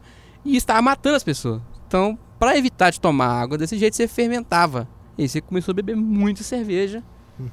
e a- agora a gente tá, tá tendo a, situação triste aqui em Belo Horizonte, né? Que pessoas estão sofrendo com cerveja contaminada. Exatamente. Não sabemos de onde é, o veio. bra, é o Brás É o braço às avessas, né? Aqui a situação tá é, caótica. Agora tô- tem um, um- um jogo que ele se passa um pouquinho no final, né, da revolução da revolução industrial e que ele mostra um pouquinho do que trigou a independência do Brasil, né? Que é o Trigou. Liberté, que é da revolução da França. Ah, é, mas são, são, são assuntos que não estão se ligados, né? Assim, O Liberté tá, tá a ver com a Revolução Francesa, que é o marco, eu acho que eu diria. é que eu peguei, mas é pela data que eu tô vendo a pauta aqui. Você tá roubando. O Pedro tenta roubar, mas não tá saindo bicho, legal. São cara. eventos separados, né? É, Embora os dois, falei, são os dois grandes eventos que vão marcar, né, essa era, o fim dessa era. O Liberté é o jogo do Martin Wallace também, que você toma partido ali, você, você- escolhe um lado da revolução e tal. É um jogo bem, bem... Acho que ele, é ele é- teve a reimplementação agora, gente, com arte, assim, fantástica. E que mostra que francês, meu amigo, ele já não gosta de fazer protesto, não é de hoje. Hoje, o francês vai lá e põe fogo no carro, né? Queremos naquela Peugeot, época queremos Peugeot. Naquela época eles iam lá e cortava a cabeça, né, do- da galera, né? Foi isso que aconteceu. A Revolução, a Revolução Francesa ela foi estupim pra um monte de revolução. Quebrava as prisão, assim, né? É, os caras quebraram tudo. É, eu- quebraram, quebraram. É, eu, eu, eu, eu falei essa inteiro. questão do Brasil, é nessa época que aparece o grande Napoleão, né? Napoleão Bonaparte. Napoleão. Foi antes da Revolução Francesa, foi não? Eu, tô... Eu acho que é depois, não? Gente do céu. E- eu não sei, você tá falando coisa aí sem, sem, fazer a pesquisa antes? Eu eu- acho que o Napoleão. eu acho que Napoleão vem em seguida. Coitado do editor tá fudido, porque o Napoleão ele é meio- mais ou menos responsável pela Primeira Guerra, que é, em É, 1900. E o Ele Napoleão. viveu pra caralho. Aí, E o Nepo- Napoleão que é que triga a, a vinda da família portuguesa pra cá. ah, você tem razão. Tem é, o Napoleão que faz a família real portuguesa vir pra cá. Porque ele resolve invadir sentido, é. Portugal. É, exatamente. sentido. Tem, tudo- você tem razão, Pedro. E, e coloca o irmão dele. É, como é que é? O irmão dele lá no lugar em Portugal, não- agora eu não lembro. Mas ele faz com que a família portuguesa, a família real portuguesa saia de, do Portugal, venha pro Brasil e faça, faz o Brasil sair do estado de colônia, né? De mera colônia, cria o império, né? Que é é Portugal e Brasil simultaneamente. E daí que começou a merda, né? É. É aí que desandou tudo. Eu É sei só que aí realmente a gente pulou um pouco a parte da Idade Moderna e já estamos entrando na Idade É, tá- Contemporânea, né? É, que aqui Napoleão nasceu em 1769 É, no e finalzinho morreu em mesmo. 1821. Então ele tá nesse. Ele, ele tá É. na transição. nessa transição, o, então, o Liberté é o realmente- finalzinho mesmo, É, né? Da, da pega é, esse ponto aí. A gente entrou na Idade Moderna? O que a gente tá falando de Idade Moderna aí? A Idade Moderna ela começa com as grandes navegações. Vai Ah, sim, terminar. sim. Ah, não, sim, sim, sim. é, ela Eu vai terminar é. com a Revolução Francesa em 1789. Mas aí Exatamente. falando ainda de, de navegação, a gente tem o Nippon, né? O Nippon, que ele Ah, é isso é mil- legal de falar porque ele tá em um lugar que tá totalmente diferente dessa história. né? exatamente. Tá lá Essa história lado, tá né? rolando. Nós estamos ali lá- falando de Europa, mas igual o Bruno falou, a gente tá na visão muito eurocentrista e a Ásia, né?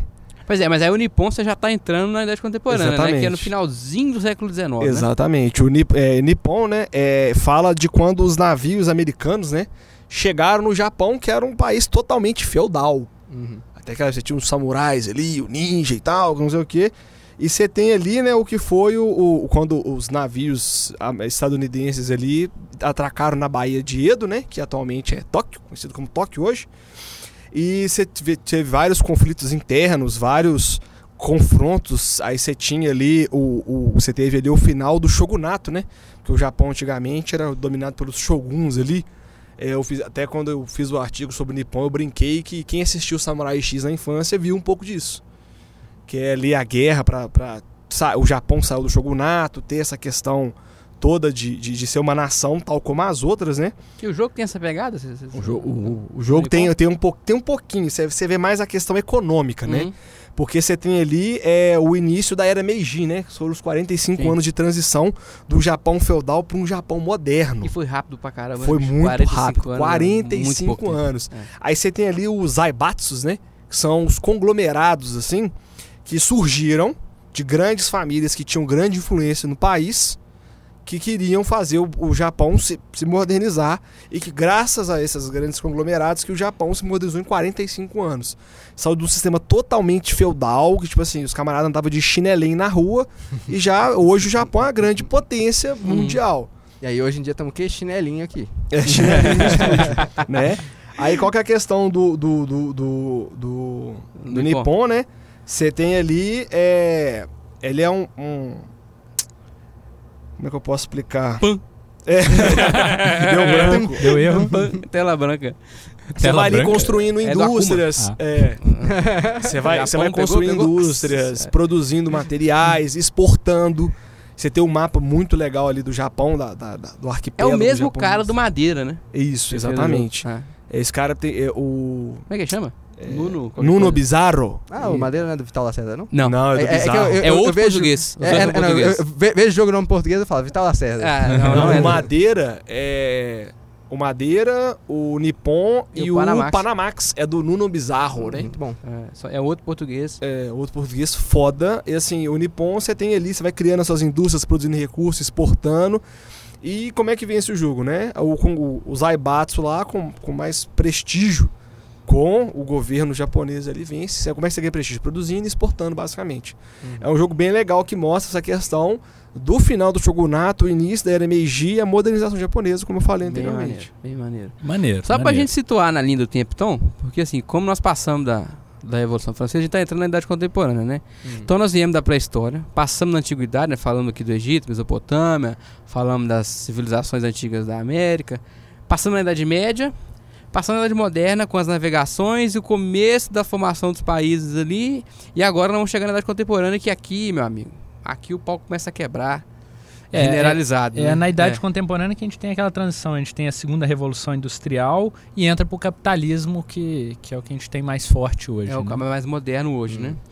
É, nessa, você falou do Nippon que tá mais ou menos. no- 1853. Pois é, nessa, nessa, nesse, nessa meiuca aconteceu um fato na ciência muito importante, que foi a descoberta da equação mais importante da história da humanidade até hoje, que é a lei da indução eletromagnética, né?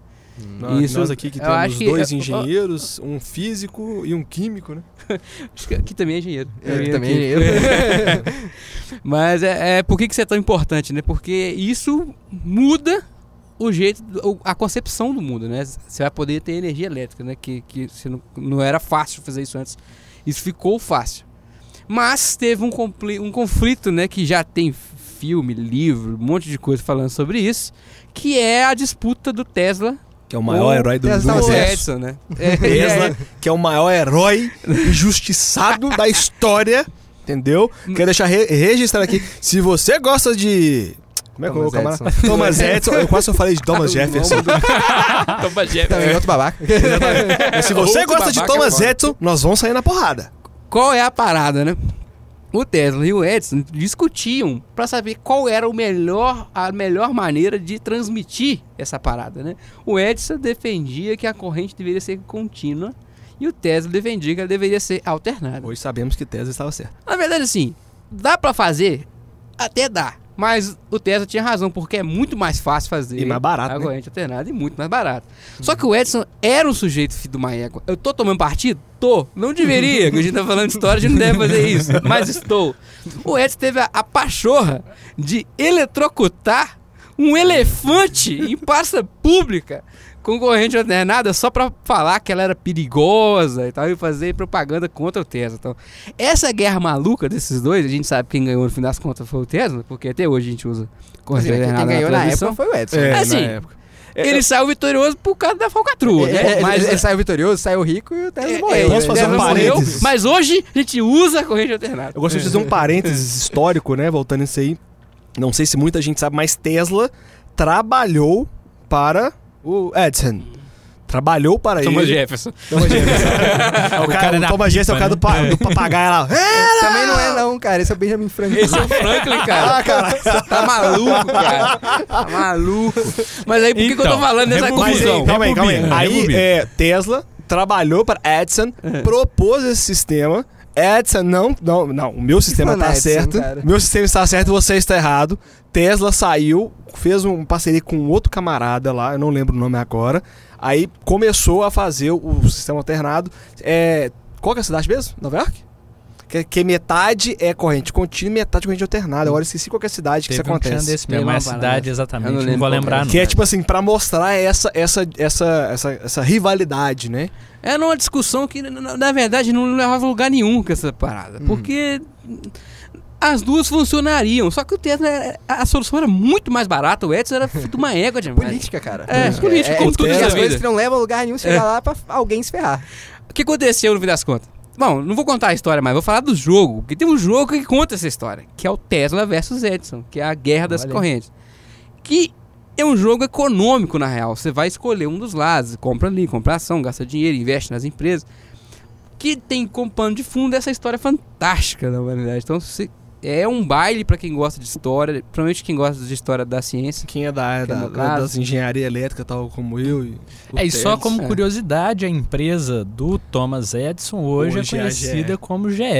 né? É, então tá é. aí até hoje. Tá aí. interessante. Aí. Eu acho que o Thomas Edison foi campeão de patente durante muito tempo, né? Sim, quem é, mais sim. teve patente no mundo. Tem um episódio dos mas- Simpsons, né, que mostra isso aí, né, que o, o- o Homer Simpson quer se igualar a Edison. Aí ele descobre que o Edison queria se igualar a Leonardo da Vinci, né? Pelo menos no episódio dos Simpsons tem isso. Ah, não sei qual é que É, é, se isso era é. real, mas, Mas tem um episódio. é, é engraçado. Tá Fica no a Simpsons é verdade. É, Tá no isso, Simpsons, né? é verdade. É, tá no Simpsons, é é verdade. Principalmente E- e são uma coisa assim, triste, né, referente a essa história, é que Tesla, que hoje temos aí várias, vários inventos graças Vários carros elétricos. Exatamente. É, morreu, morreu sozinho, abandonado no, no, no muquifo lá, no, no- Como é que é o nome? Curtiço, Ele morreu Doido em Nova de- York. doido de pedra, e ele era casado com uma pomba no final de sua vida. Ele morreu Eu lembro sozinho, disso. sem nada. E o cara, tipo assim, puta projeto bacana, a torre de Tesla lá pra distribuição de energia gratuita pra todo mundo. Ah, nós temos a gaiola de Tesla aí, que é uma puta invenção. E- Quem? Acho que de novo temos, Que gaiola temos é um equívoco. É, a um gaiola de equívoco. Né, A gaiola de Faraday. Ah, é verdade, é A fácil. gaiola... a gaiola de Faraday te protege da torre de Tesla. Tesla, É, é isso aí. É um mistura. O Faraday fuso- foi o cara que descobriu Fara- a, Faraday a foi indução também. eletromagnética. Um cara Isso. fora também. Uhum. Que, que, que mais tarde o Maxwell catou as ideias dele e juntou lá e falou, gente, esse aqui é o que manda no mundo. né? É, é, Exatamente. é, chegou o É. Max e deixou todos os estudantes de engenharia do futuro muito tristes pra sempre. Fudidos. Fudidos, tomando paus É. consecutivos. Mas fora os erros históricos malucos da minha mente demente, essa é a história desse jogo. É, É, muito efeito maneiro. Mandela, cara. Fala, fala que é É efeito Mandela, exatamente. Aí vai.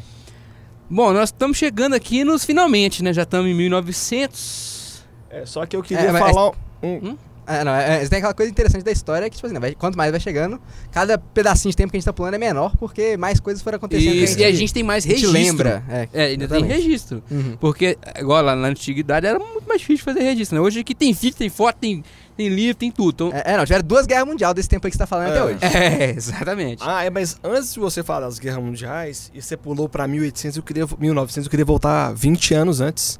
Hum. 1880. Que a França iniciou um projeto muito legal, que é ligar o Oceano Atlântico ao Oceano Pacífico. Só que esse projeto não deu certo.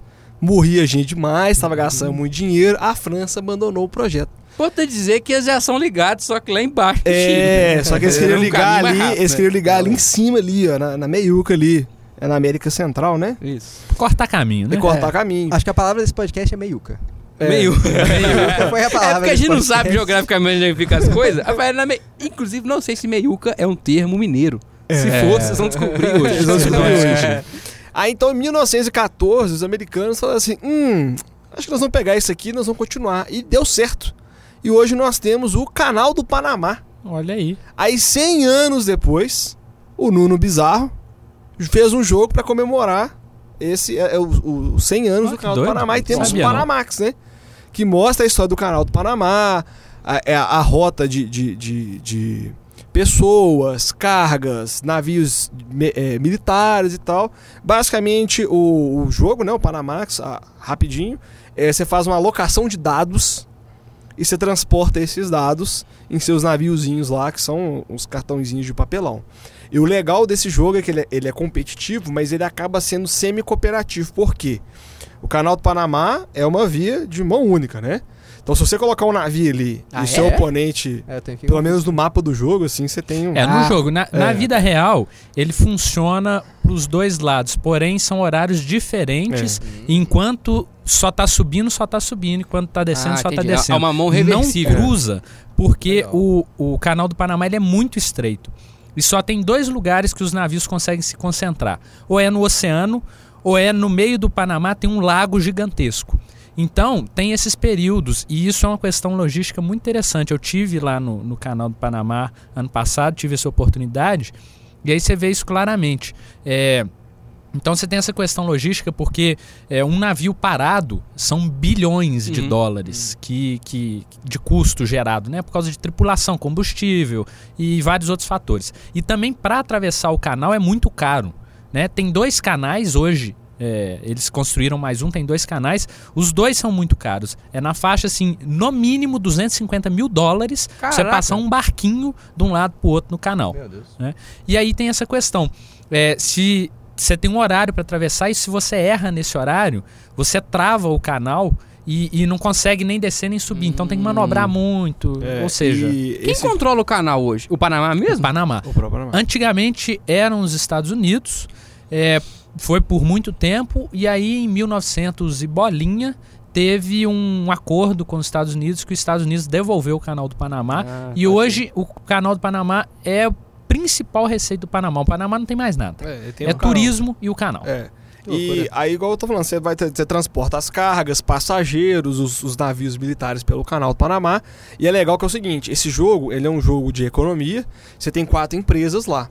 Só que você gere, todo mundo pode gerir os recursos das, das empresas, das quatro empresas.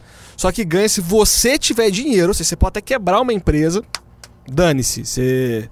É um tipo de recurso interessante, Exato, jogo é. econômico. É. Gosto eu, econômico, eu, tô, assim. tô- É. eu tô enrolando e não postergando um pouquinho pra trazer pra gente jogar, porque eu quero aprender a jogar ele direito pra não ser legacy e não É. jogar errado. Estamos esperando o convite aí. É. É, tamo aguardando. Agora, eu, Daqui eu 11 só anos. queria abrir Sem um parênteses. Ah, Onde fica a meiuca de uma esfera? a meiuca? Porque de uma é esfera? complexo. Quem É tá centro. falando a meiuca do mundo aí vai estar o Panamá, mas depende do Mas referencial. quem falou que o mundo é não, esfera? não, eu falei, eu falei a meiuca da América Central. Não é plano, né? Mas eu falei América Central, na meiuca da América É. Central, hein? Ó, ó, ó, ó. O Ricardo tá achando que o mundo é redondo. Uai, que, que tipo de mundo é Ele esse? tá, no, tá não é não, cara. Bom, vamos prosseguir aqui então. Já falamos aqui do canal do Panamá, uma, uma puta obra de engenharia aí do começo do século XX. Mas teve uma outra grande obra, né? Na verdade foi no final do século XIX, que foi a Transiberiana, né? É que é a terceira maior rota ferroviária do mundo. Hoje, na época ela era maior. Não, ela, na época já já era a terceira. Quem fez exatamente. maior que isso? A maior é o, a- a- só- é o Expresso Polar, né? É, são todas da Rússia, na verdade, né? Ah, é verdade. Que tinha uma rota que ligava Moscou à China. Aí tinha uma outra rota que li- ligava dois, os dois pontos assim da, da Rússia e tem a Transiberiana, né? E na, Que é na- a terceira maior, que é na época era a terceira maior. da construção da Transiberiana, né, que foi na, na Rússia, tem o Russian Railroads, né, que é um joguinho queridinho aqui meu, pelo menos. De acordo com o biscoito, Russian Boats. Pouco jogo chamava Russian Boats. É o jogo dos barcos. É, o jogo dos barcos. Dos Sei lá- barcos que andam em trilho. Sei lá se a Rússia tem um rio navegável. Sei lá, não deve ter não. Muito perguntar frio. o ano. Talvez É. em Moscou, que tá mais na berolinha de cá, É tem São algum- Petersburgo? É, sei São lá, Petersburgo, que é mais é. ainda. Mas Aí, a, ó, pra, pra- o- próxima referência de espaço, depois da meiuca vem a beirolinha. Você quer um podcast mais mineiro que esse? Não tem, velho. Não tem. Mas aí o Russian Railroads é sobre isso, sobre a construção da Transiberiana. E no jogo você também constrói outras duas é, ferrovias. É um jogo muito legal de alocação de trabalhadores. Eles reclamam que ele é scriptado, ele é mesmo, mas eu gosto assim mesmo. é muito maneiro. É um jogo que você vai fazer aí 300, 400 pontos, a sensação é recompensadora. Você fala, é, coisa, número, é igual americano, gosta de coisa grande, número isso, grande, né? isso, muito legal. Alocação de trabalhador bem simples, mas com decisões interessantes para se tomar. Acho muito, muito maneiro. É, tem, tem artigo no blog? Tem o artigo Pedro fez jabá blog. do blog até agora. Olha! Uma É, hora e milagre. cacete Na verdade, de eu falei podcast. anteriormente que eu tinha escrito no blog. Não, por favor, faça o jabá né? do blog aí. Então vamos lá para você que não acessou ainda losttoken.com.br, que é o nosso blog, e as nossas redes sociais, arroba losttoken, lost, Nossa Lost senhora. arroba Lost losttokenbg, Instagram, Twitter, Facebook, procura lá a corujinha mais bonita das internet. Ah, muito Olha bom. aí. Muito Bom, bom. muito Suas corujinhas no puleiro, É. né? Russell Rhodes, que é um artigo escrito por Rafael Coelho. Ah, são poucos. Eu escrevi bem pouco lá. Eu- Menos do que eu gostaria. eu, eu gosto bem desse jogo, mas eu acho que a jogabilidade dele é, É- é, é menor do que eu gostaria. Por isso que tem a expansão lá, que é o German Railroads. Hum. Que, que dá uma jogabilidade legal, só que ela tá custando 800 Que reais isso, a expansão. Isso, aí, Ai. meu Mais caro coração. que o jogo base, né? Pois é, É mais caro que o Made Night. mas caro que o Midnight. Aí não Se dá. bobear, vai sair mais caro que o Gloomhaven. Não, É. sem sacanagem, essa semana apareceu um, um German Railroad. Se você entrar na Ludopedia, mas se bem que quando, quando sair esse podcast já vai ter acabado. Mas se você conseguir voltar no tempo, entrar na Ludopedia no dia. que dia é hoje? Hoje é, hoje é dia 14. 14. 14 de janeiro, vocês vão ver que tem um German Railroad sendo vendido por- pela bagatela de mil reais na Ludopedia. Aí teve um cara que comentou embaixo assim. Ô rapaz, você esqueceu, colocou um zero a mais no anúncio aí. ah, não, e o cara ficou putaço, reclamar Eu vou, lá. perguntar, eu vou agora perguntar se ele troca num Barony mais um Jorvik e ele me dá o troco. Olha aí. Olha só. Mas tá lá. Gente, vocês querem falar de mais algum jogo antes da Segunda Guerra Mundial? Da primeira? Da primeira vamos pular. Pois é, é, então. Tem eu- algum jogo da primeira? Eu te- até conhece? Isso é coisa importante dizer aqui. A gente não citou nenhum wargame. E Uhum. todos os wargames, ou a maioria deles, sempre tratam de pontos históricos, assim. Então, Uhum. se você quer saber mais de história de jogo, tem wargame pra tudo quanto é batalha que já aconteceu na história da humanidade. Outro tipo de jogo que a gente não citou nenhum são os jogos coin, que embora tenha esse nome, não tem nada a ver com moeda. Que é contra insurgência. São jogos de rebelião. assim, Que, Uhum. por exemplo, tem o Cuba Libre, que fala só da Revolução de Cuba. Então tem jogos só pra esse tipo de tema. Nós não citamos nenhum porque, primeiro, não tem no Brasil, né? A maioria desses Não tem no Brasil, meninas. você não vai achar por aqui. E eles são jogos muito específicos, né? Ninguém aqui É. é jogador de wargame. Agora, É nicho dentro do nicho. É. Então, provavelmente jogo de trem, o né? War é baseado numa dessas duas guerras, né? Então, O Na, ve- na verdade, tem, vamos pegar o será né? que o é original. Imperial, o primeiro Imperial, sem ser o 20 e Ele é o 30, 20 30, eu acho que ele é na, na época da Primeira Guerra. viu? Pode ser que seja. Tenho Hum. quase certeza. Não É, sei eu- dizer. Vale a eu, eu li, conferida. eu vi um jogo, né, que é o, o Axis... Axis é, Analyze? Analyze. Esse Eu deve ser não Segunda joguei, tá na minha wishlist, mas eu não... Esse não... é Segunda É a Guerra. segunda, até pelo nome. Ah. É, é, você É, pode perceber, né? né? Um, um são O o eixo. eixo, outros são. Mas você parar pra pensar, velho, na verdade mesmo, assim, você parar pra pensar, não foram foi uma guerra só, porque teve um período de descanso ali, dar um respawn, entendeu? Respawn. Não, Respawn é foda. É boa, hein? É. Assim, embora a gente não vá falar de jogos da Primeira Guerra, alguém separou algum? Acho que eu tenho quase certeza que o Imperial passa na Primeira Guerra. Não, Então fica aí a menção Primeira guerra foi pai, então. primeira guerra foi pai. Mas ela foi menor, né? Ela É. foi de. Não, não, acho que pelo contrário, acho que ela foi maior. Se eu não me Eu engano. acho que a segunda Eu guerra acho foi que a maior. primeira teve- foi maior porque era daquela Hum. questão das Sim, trincheiras. exatamente. aquela É, foi, onde é né? que teve muito mais morte, corta aí. trincheira. De período de tempo, eu tô na dúvida. Eu Ah, ah, não, era- não, mas eu não tô falando de tempo, de de, Ah, eu tô falando de tempo. tamanho. Não, não, não, tô falando fa- de é tempo. você falou menor, menor. Menor cronologicamente. Ah, Ah, tá, não, sim, ah, sim, não, beleza, beleza. Se eu não me engano, são quatro anos. É, não, porque a primeira guerra, tipo assim, notavelmente teve muito mais mortes que a segunda, teve muito mais batalhas, assim. É porque é uma guerra que tinha menos tecnologia, Sim, né, galera? é, era mais sanguinária. Era mais sangue no olho. Isso é, a Eu Primeira Guerra Mundial foi de 1914 a 1918. É, Então foram quatro, quatro anos. Ah, quando eu digo menor, já tô falando de tamanho, né? É. de tamanho de Tamanho. tempo. E aí Tempo. a, a? Segunda Guerra Foram Mundial... seis anos, 39 a 45. 39 a E, 45. e exatamente. na Primeira Guerra o pessoal era tão vida louca, eu li a história uma vez de um soldado britânico que ele dava com as armas mais uma espada. Então, assim, o pessoal era muito sangue no olho lá nos. É, nessa época ainda as, as armas não estavam tão desenvolvidas. Sim. Foi, foi aí que começou a ter muito a- avanço bélico. E, e É. em outras coisas, né? Questão logística surgiu aí nesse, nesse, nesse período. Então tem muita É, coisa embora a interessante. guerra- Não, claro que a guerra nunca é bom, né? Mas ela traz com ela um avanço tecnológico Gigantesco. gigantesco, né? Foi o que aconteceu na primeira e o que, o que vai culminar depois numa segunda guerra muito, é, muito mais armada, muito mais tecnológica do que a primeira, né? Inclusive vai culminar na bomba atômica né? Sim, no final da segunda guerra. Sobre a segunda guerra tem o jogo que a gente já falou aqui, que é o Axis and Allies, que é um- assim, um jogo de guerra longo pra caramba. Tem navio, porta-avião, tem cargueiro, tem. Cada um controla um, um dos países envolvidos lá. Se eu não me engano, tem o Japão, a Itália, a Alemanha, a Inglaterra, Estados Unidos e a França, provavelmente. Se eu não estou errado. Cada um controla um, e aí você tem. E, e- e- e meio em grupo, né? Três de um lado, três do outro, e o pau quebra durante seis horas. Parece um, esse lembra o Warzão mesmo, igual o Bruno falou aqui um tempo atrás. Só que com mullets. O War com mullets. É, tem- Mas é. Eu, eu, assim, eu não gosto, acho muito longo. Mas ele representa bem, assim, a, a, época da Segunda, Guerra. né? Aí você falou em Segunda Guerra Mundial, eu sou obrigado a falar do Manhattan Project, né? Ah, Já falou da primeira bomba aí? É, já falei da bomba, né? É. É. Então, o Manhattan Project, né? Tal como o projeto Manhattan mesmo, é aquela questão da- do desenvolvimento da bomba atômica pelos Estados Unidos, né? Aquela preocupação, não, a gente tem que fazer a primeira bomba atômica. É, tivemos grandes nomes relacionados a esse projeto, tal como Albert Einstein, várias teorias das da conspiração também. E nós temos ali o Manhattan Project, né, que são cientistas tentando desenvolver basicamente a bomba atômica, né? Você tem ali é, nações correndo pela, pela, essa, pela essa corrida.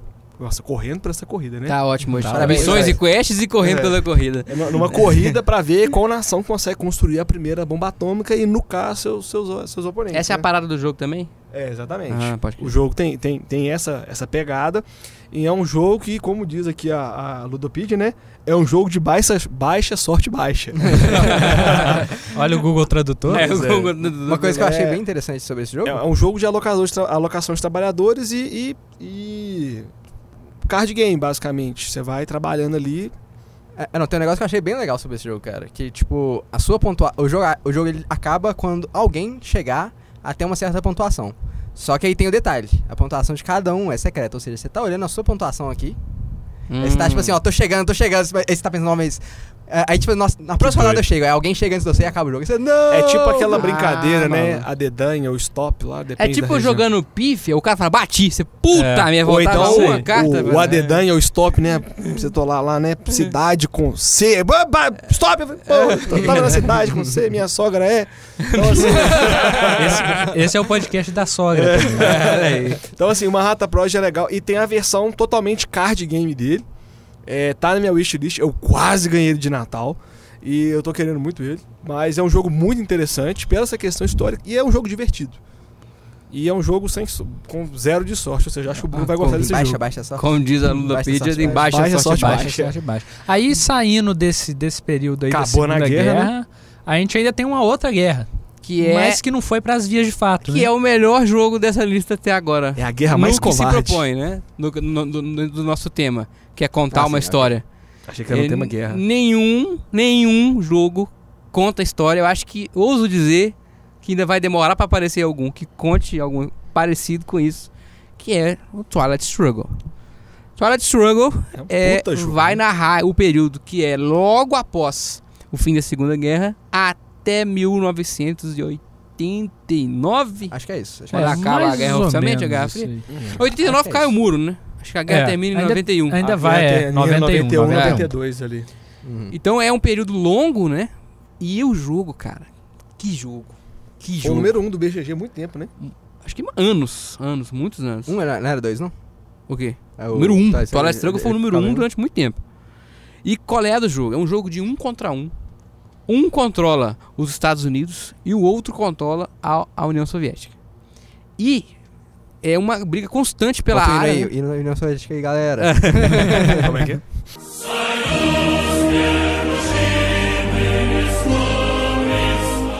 hino da União Soviética. E na União Soviética. Vai lá, é editor. Chama E aí? Aí. Esses dois países, essas potências, eles vão tentar controlar o mundo de qualquer jeito, mas sem sair na porrada. A parada é que esse período foi muito longo e, embora eles não tenham saído nas dias de fato um contra o outro, eles influenciaram várias guerras ao longo do planeta, pequenas, menores guerras, né?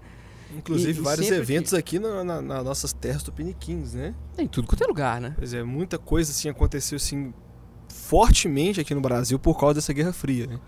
É, a- a- assim, o Brasil teve um problema, né? por exemplo, durante a ditadura militar aqui, que se falasse que era comunista aqui, cortava seu dedo, cortava seu pé. É, o, João, o João Goulart, ele, ele foi deposto, né, na, na, na época, com essa suspeita de ser comunista, né? Então, assim, É tudo comunista, porra. Isso foi. É, Salve tem, tem, pro tem, Olavo. tem gente, tem gente que tá na, tá na época do Twilight Struggle aí até hoje. Até né? hoje, É, até hoje. tá Acho que o comunismo é um monstro ou que o capitalismo é um monstro. Gente não, gente, não tem ninguém santo nesse mundo. tá? Você não vai num lado desse jeito, não, porque não é assim que funciona. Mas aí é o seguinte: qual é do jogo, sem falar de política? É difícil falar desse jogo sem falar de política, propriamente. Porque é um jogo político. Sim, né? sim. É, cara, é muito maneiro. Porque o que acontece? Cada um tem uma mão de cartas. E essas cartas são notícias de jornal. De coisas que aconteceram no, no mundo nesse período. E o legal é que a história quer acontecer de novo. Isso é muito maneiro. Porque as cartas, ou elas são da União Soviética, ou elas são dos Estados Unidos, ou elas são neutras. Se você usa, você tá jogando com os Estados Unidos e joga uma carta da União Soviética para fazer alguma coisa, a- o efeito da notícia acontece você querendo ou não. Isso vai sempre beneficiar o outro jogador, saca?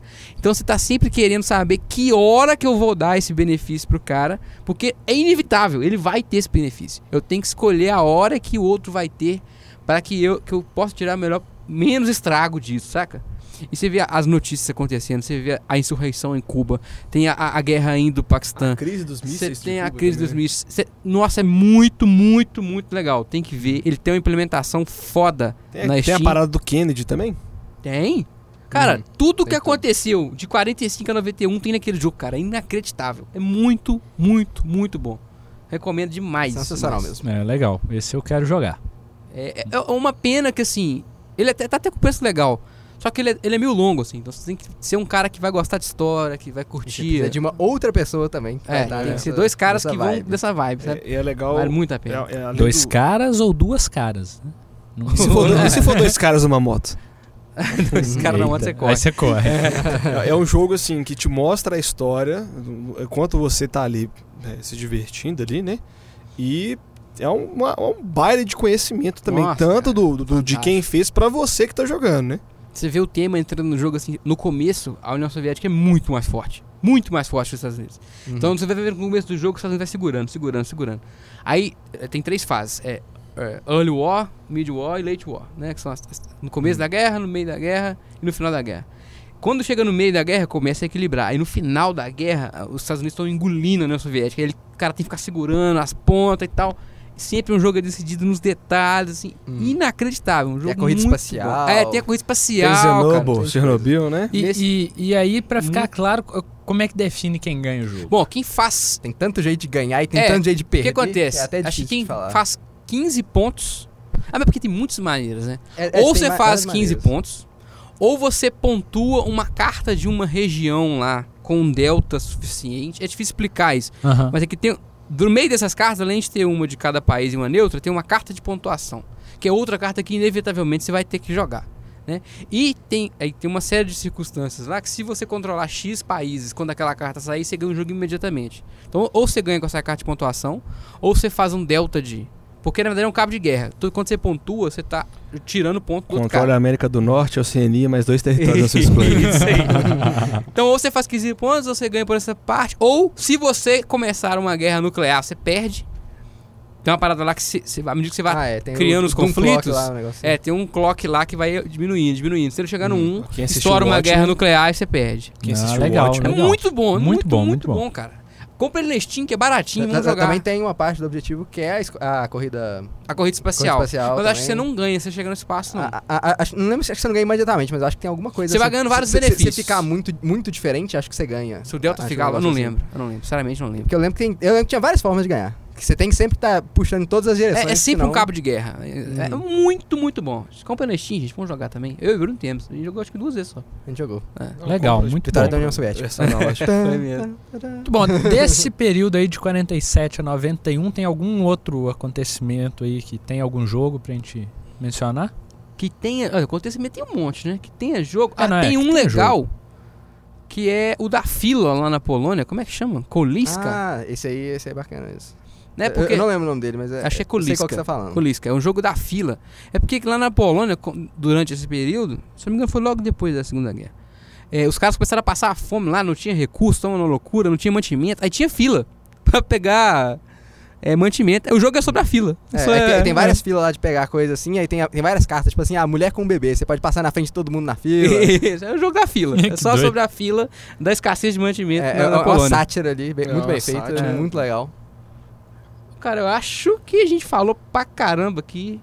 Tentamos. Que nem pobre na chuva que tá É, acontecendo lá tentamos fora. pincelar a história da Nós humanidade. demos alguns tapas aí, roubamos um pouquinho. E Como eu falei no podcast anterior, se tiver errado, manda mensagem pra gente.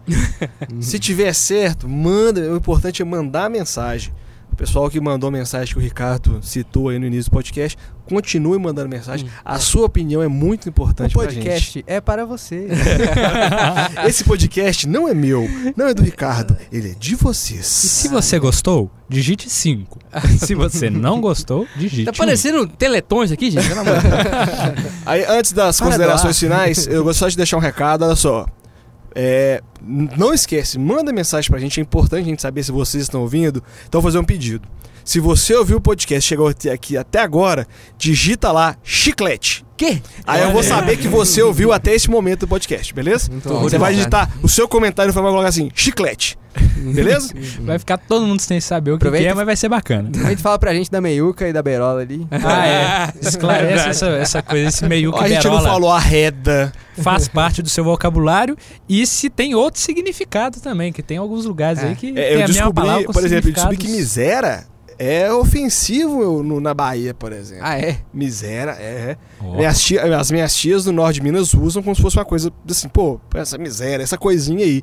E lá na Bahia é como se estivesse chamando ó, é. desgraça. É, não, não entendeu? entendi. É, eu não É, entendi. você falando de palavras Aqui assim. também é ofensivo. É, eu também. Eu também é isso que eu não entendi. Por Não, qual é não, é eu acho que no, no contexto do, do Pedro é meio que assim, ah, essa miséria aí. É, essa coisinha. Ah, que esse você negocinho tá aí. confundindo miséria com miserável. Não, é, não. pode ser, pode Porque ser. uma miséria é pouca coisa, Não, né? Miséria É. e miséria. Miséria. Miséria é pouca coisa, mas pelo que eu entendi, eu descobri lá na Bahia coisa bem ofensiva mesmo. Ah, eu vou deixar essa parte coloquial É, pra enfim. vocês aí. Mas antes da gente, da gente vir pro, pro final aí, porque a gente parou em 91.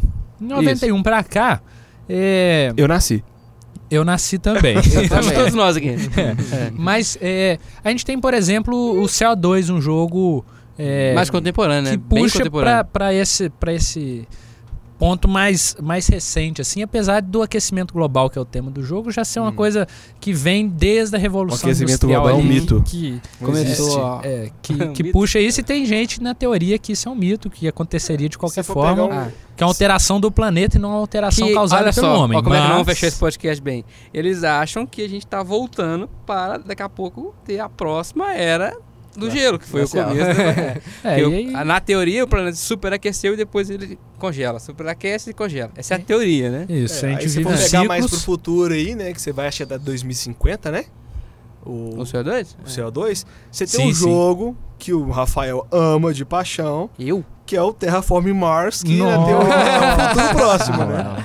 Vamos falar de jogo E você tem isso. o On Mars também. Não, Chega de negócio de É, terraform. isso nós falamos. Então, assim, é, do CO2, só pra fechar, a gente já falou muito dele aqui, mas ele mexe com essa parte aí do aquecimento global. E assim, o jogo ele é muito amarradinho. E ele usa muito o que realmente acontece hoje em questão de construção de usinas, de usinas renováveis, a questão da, da emissão de carbono. Ele, ele aborda isso de uma forma muito realista. Só que a gente É, pode dizer que então- daqui 30 anos ele vai ser um jogo histórico. Olha aí. É, sucesso. Ou Exatamente, menos, né? exatamente. Do jeito que as coisas estão. É porque tá retratando bem, né? É, não, acho que é uma- um pedaço muito importante da história contemporânea aí, que é algo que vai realmente decidir o nosso futuro. Provavelmente. Então, é, Provavelmente. é, é uma história que tá pra acontecer aí. que- É, tá, É, tá é, isso. é tema muito, muito A série tá no. no Tá por é- aí. Na mid-season. Se você, É, se você é. está ouvindo esse podcast em 2250, pode deixar sua opinião aí. É, nós só não vamos ler, né? Mas tudo bem. Provavelmente. É, provavelmente não. Vou fazer uma pergunta agora. Tem nada a ver com provavelmente. Ficando louco. Tem algum período que vocês gostariam de ver um jogo que vocês não viram ainda? Talvez ele até exista, mas vocês não conhecem? Algum período histórico específico? Hum. Cara, eu gostaria de ver um jogo retratando mais a situação atual que a gente tem, né? Você tem ali o Twilight Struggle que pega a Guerra Fria, eu queria um after, um depois disso, toda essa essa O neocapitalismo. exatamente o neocapitalismo, essa toda essa o neoimperialismo também, né, que você tem Hum. ali.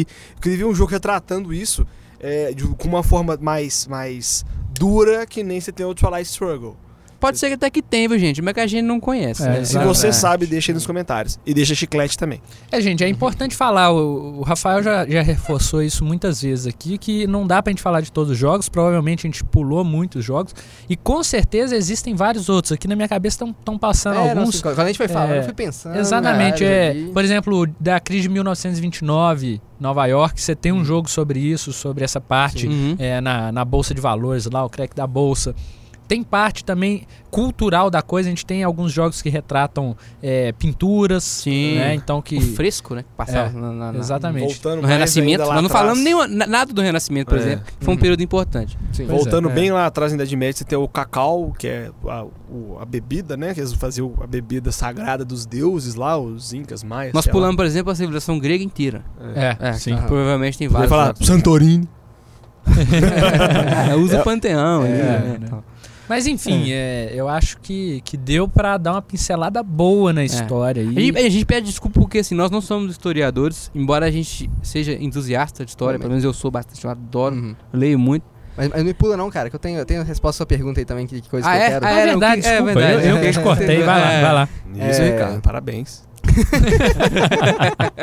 É, é, uma coisa que eu acho que eu queria ver retratando seria a Guerra do Vietnã. Assim, de- de, tipo, um Boa! conflito aí, tipo, que é onde é que, historicamente, de certa forma, os Estados Unidos perdeu. É o conflito que eles perderam, É, né? na verdade, Eles tem- perderam, mas não aceitam. wargame É. disso, né? É, é, é, não, é- é. mas eu duvido que tenha algum jogo onde é. Porque muitos jogos são ou europeus ou, ou americanos Uhum. que retrate exatamente uma forma mais vietnamita O da, ponto da questão. de vista É. do Vietnã, É, história, uma né? coisa É. Inclusive, assim. deixa eu fazer um parênteses aqui. Eu assisti a série do Watchmen. E em Watchmen, os Estados Unidos ganham descaradamente a guerra do Vietnã. Eu queria realmente ver um jogo. Eu joguei até um jogo de PlayStation muito tempo atrás. Battlefield Vietnã. É, que é sobre a guerra do Vietnã. É tipo assim, é o único jogo que eu joguei até hoje de videogame que mostra os Estados Unidos tomando porrada mesmo. Uhum. Então, assim. Foi um massacre nessa é. guerra, na verdade. né? E assim, a estratégia, toda a estratégia técnica dos vietnamitas, velho. Que a ideia de não mata, vão ferir, que um soldado ferido de- gasta mais recursos que um soldado morto. É, Aquela sensacional. parte de esconder na- no, nos É, campos de nos arroz. tu- é, exatamente. E os Estados Unidos apela com o Napalm, né? É. Uhum. Então, É, aí é uma guerra, fica- uma guerra é. muito interessante. É uma guerra, né? tipo assim, é, é um evento triste, É, vai- mas é muito interessante, né? Mas valeria mesmo um jogo nessa pegada aí. Aí, ó, se você de quer desenvolver um jogo, dos é um assunto pra você. É, Talvez outra tenha. Se coisa tiver legal. gente. Tu, ou seja, a gente tá, tá falando aqui de preço que a gente gostaria. Se você conhece, indica pra nós. Sabe? A gente pega e joga. Ô, ô, Outra coisa que eu pensei também, cara, Inconfidência Mineira. Me então. falaram aí que, que Então, pode ser uma coisa eu não legal, você deu spoiler, você deu spoiler, deu spoiler. Então, é porque quem não sabe, a gente também desenvolve jogos aqui, ou tem tentado, né? E o que tá na, o que tá na frente agora, que, que é o carro-chefe atual da gente, ele é, ele é fantasioso, né? Então ele não é de história real. Mas eu tenho um projeto aí, para depois do primeiro, pra falar sobre a cidade diamantina, né? E da Inconfidência Mineira, de como é que, essa, como é que a exploração dos metais aqui foi em Minas aqui. Então, assim, quem sabe aí, daqui uns três anos vocês vão. Mais um Vê um jogo, jogo aí. histórico aí. Um jogo histórico. Fica aí esse spoiler aí. Aguarde novidades. É, eu acho que é isso. Então, de novo, reforçando, se gostou do podcast, comenta. Se não gostou, comenta também. E deixa o Pedro fazer mais um jabá aí pra nós. Então vamos lá, galera. Seguindo a gente nas redes sociais, arroba LostTokenBG, Twitter, Instagram, Facebook. Talvez no LinkedIn, tô pensando em criar um perfil no LinkedIn pra gente. É, já, já que eu comporto os fundos do LinkedIn, é o novo Tinder, né? Então, Ah, é, é verdade. É Eu- verdade. o- na verdade, quem falou foi o Choque Escultor. E nosso blog, né? losttoken.com.br, tem uns vários artigos bacanas lá. Tá sempre atualizado, igual o Bomba Pet, 100% atualizado. Não deixe de acessar. Porque às vezes a gente faz um postzinho ali curtinho ali no Instagram, você na íntegra, só indo lá no blog. Verdade, verdade. É isso aí, muito que bem. Estamos chegando aqui próximo das duas horas de cast. Acho que foi um tamanho muito bom. Pelo né? tanto de Excelente. assunto que a Eu gente acho que vai tratou, ser né? o nosso maior podcast até o momento e não Eu, provavelmente seja o maior de todos. É, não, mas é, esse pós-edição aí a gente conta com o nosso editor pra dar uma cortada aí. É, É o vamos, samurai, Vamos ver, é o vamos samurai das facas ver. O, edi- o editor reforça toda vez que ele não edita esse É podcast. verdade, verdade. Ele vai inteiro. Eles convertem pra MP3. Se você acredita ou não, são outros 500. Mas é, eu queria perguntar aqui também se já temos assunto para o próximo podcast. Eu não faço ideia. Aceito sugestões. Ah, então é o estamos seguinte, aceitando cara. sugestão aí, galera. Deixa aí Manda nos pra nós aí sugestões. Mas eu quero podcast. saber se estão deixando Porque mesmo. Então eu vou fazer o é pra seguinte. Assim que esse podcast sair, nós vamos deixar uma caixinha lá no Instagram, além dos comentários lá na Ludopedia, pra você, ó, sugiro tal assunto podcast.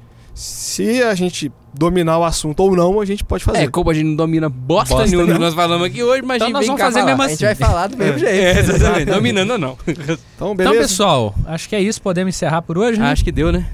Então, galera, espero que esse tenha sido o único podcast do mundo a falar de jogos através da história aí, né? Seguindo um- uma linha histórica. Espero que vocês tenham gostado. E aí, vamos passar aqui para as considerações finais com Pedro.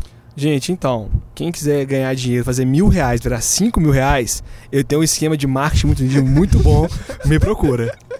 Não é Rinodê. É, é pirâmide BG, Não, galera. é pirâmide invertida, você vai sempre estar em cima. É Teotihuacan? Eu tenho até medo Então disso, vamos lá, considerações finais, Rafael. Quero pedir desculpa que eu falei igual pobre na chuva hoje, cara. Falei demais. Mas eu espero que. Visto a chuva que você tomou na hora de vir pra cá. eu espero que tenha enriquecido um pouquinho a jogatina de vocês aí. Um abraço. Isso aí. Brunão, considerações. Ô, eu falei da última vez que eu queria jogar um Anacrone. Continuo querendo jogar um Anax. A gente falou muito de tempo aqui, ro- ó, roda do tempo aí e tudo mais, né? Linha do tempo? Falei roda É do tempo. verdade. É, é que eu tô lendo roda do tempo, gente, desculpa.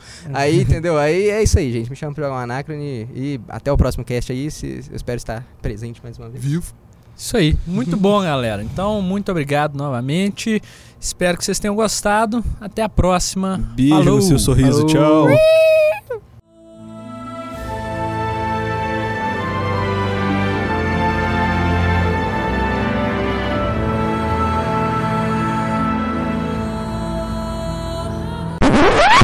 E hoje, aqui comigo. Eu achei que você ia começar tudo de novo. Não, não precisa. É só cortar. Vou ficar gastando tempo. Mestres não. da edição.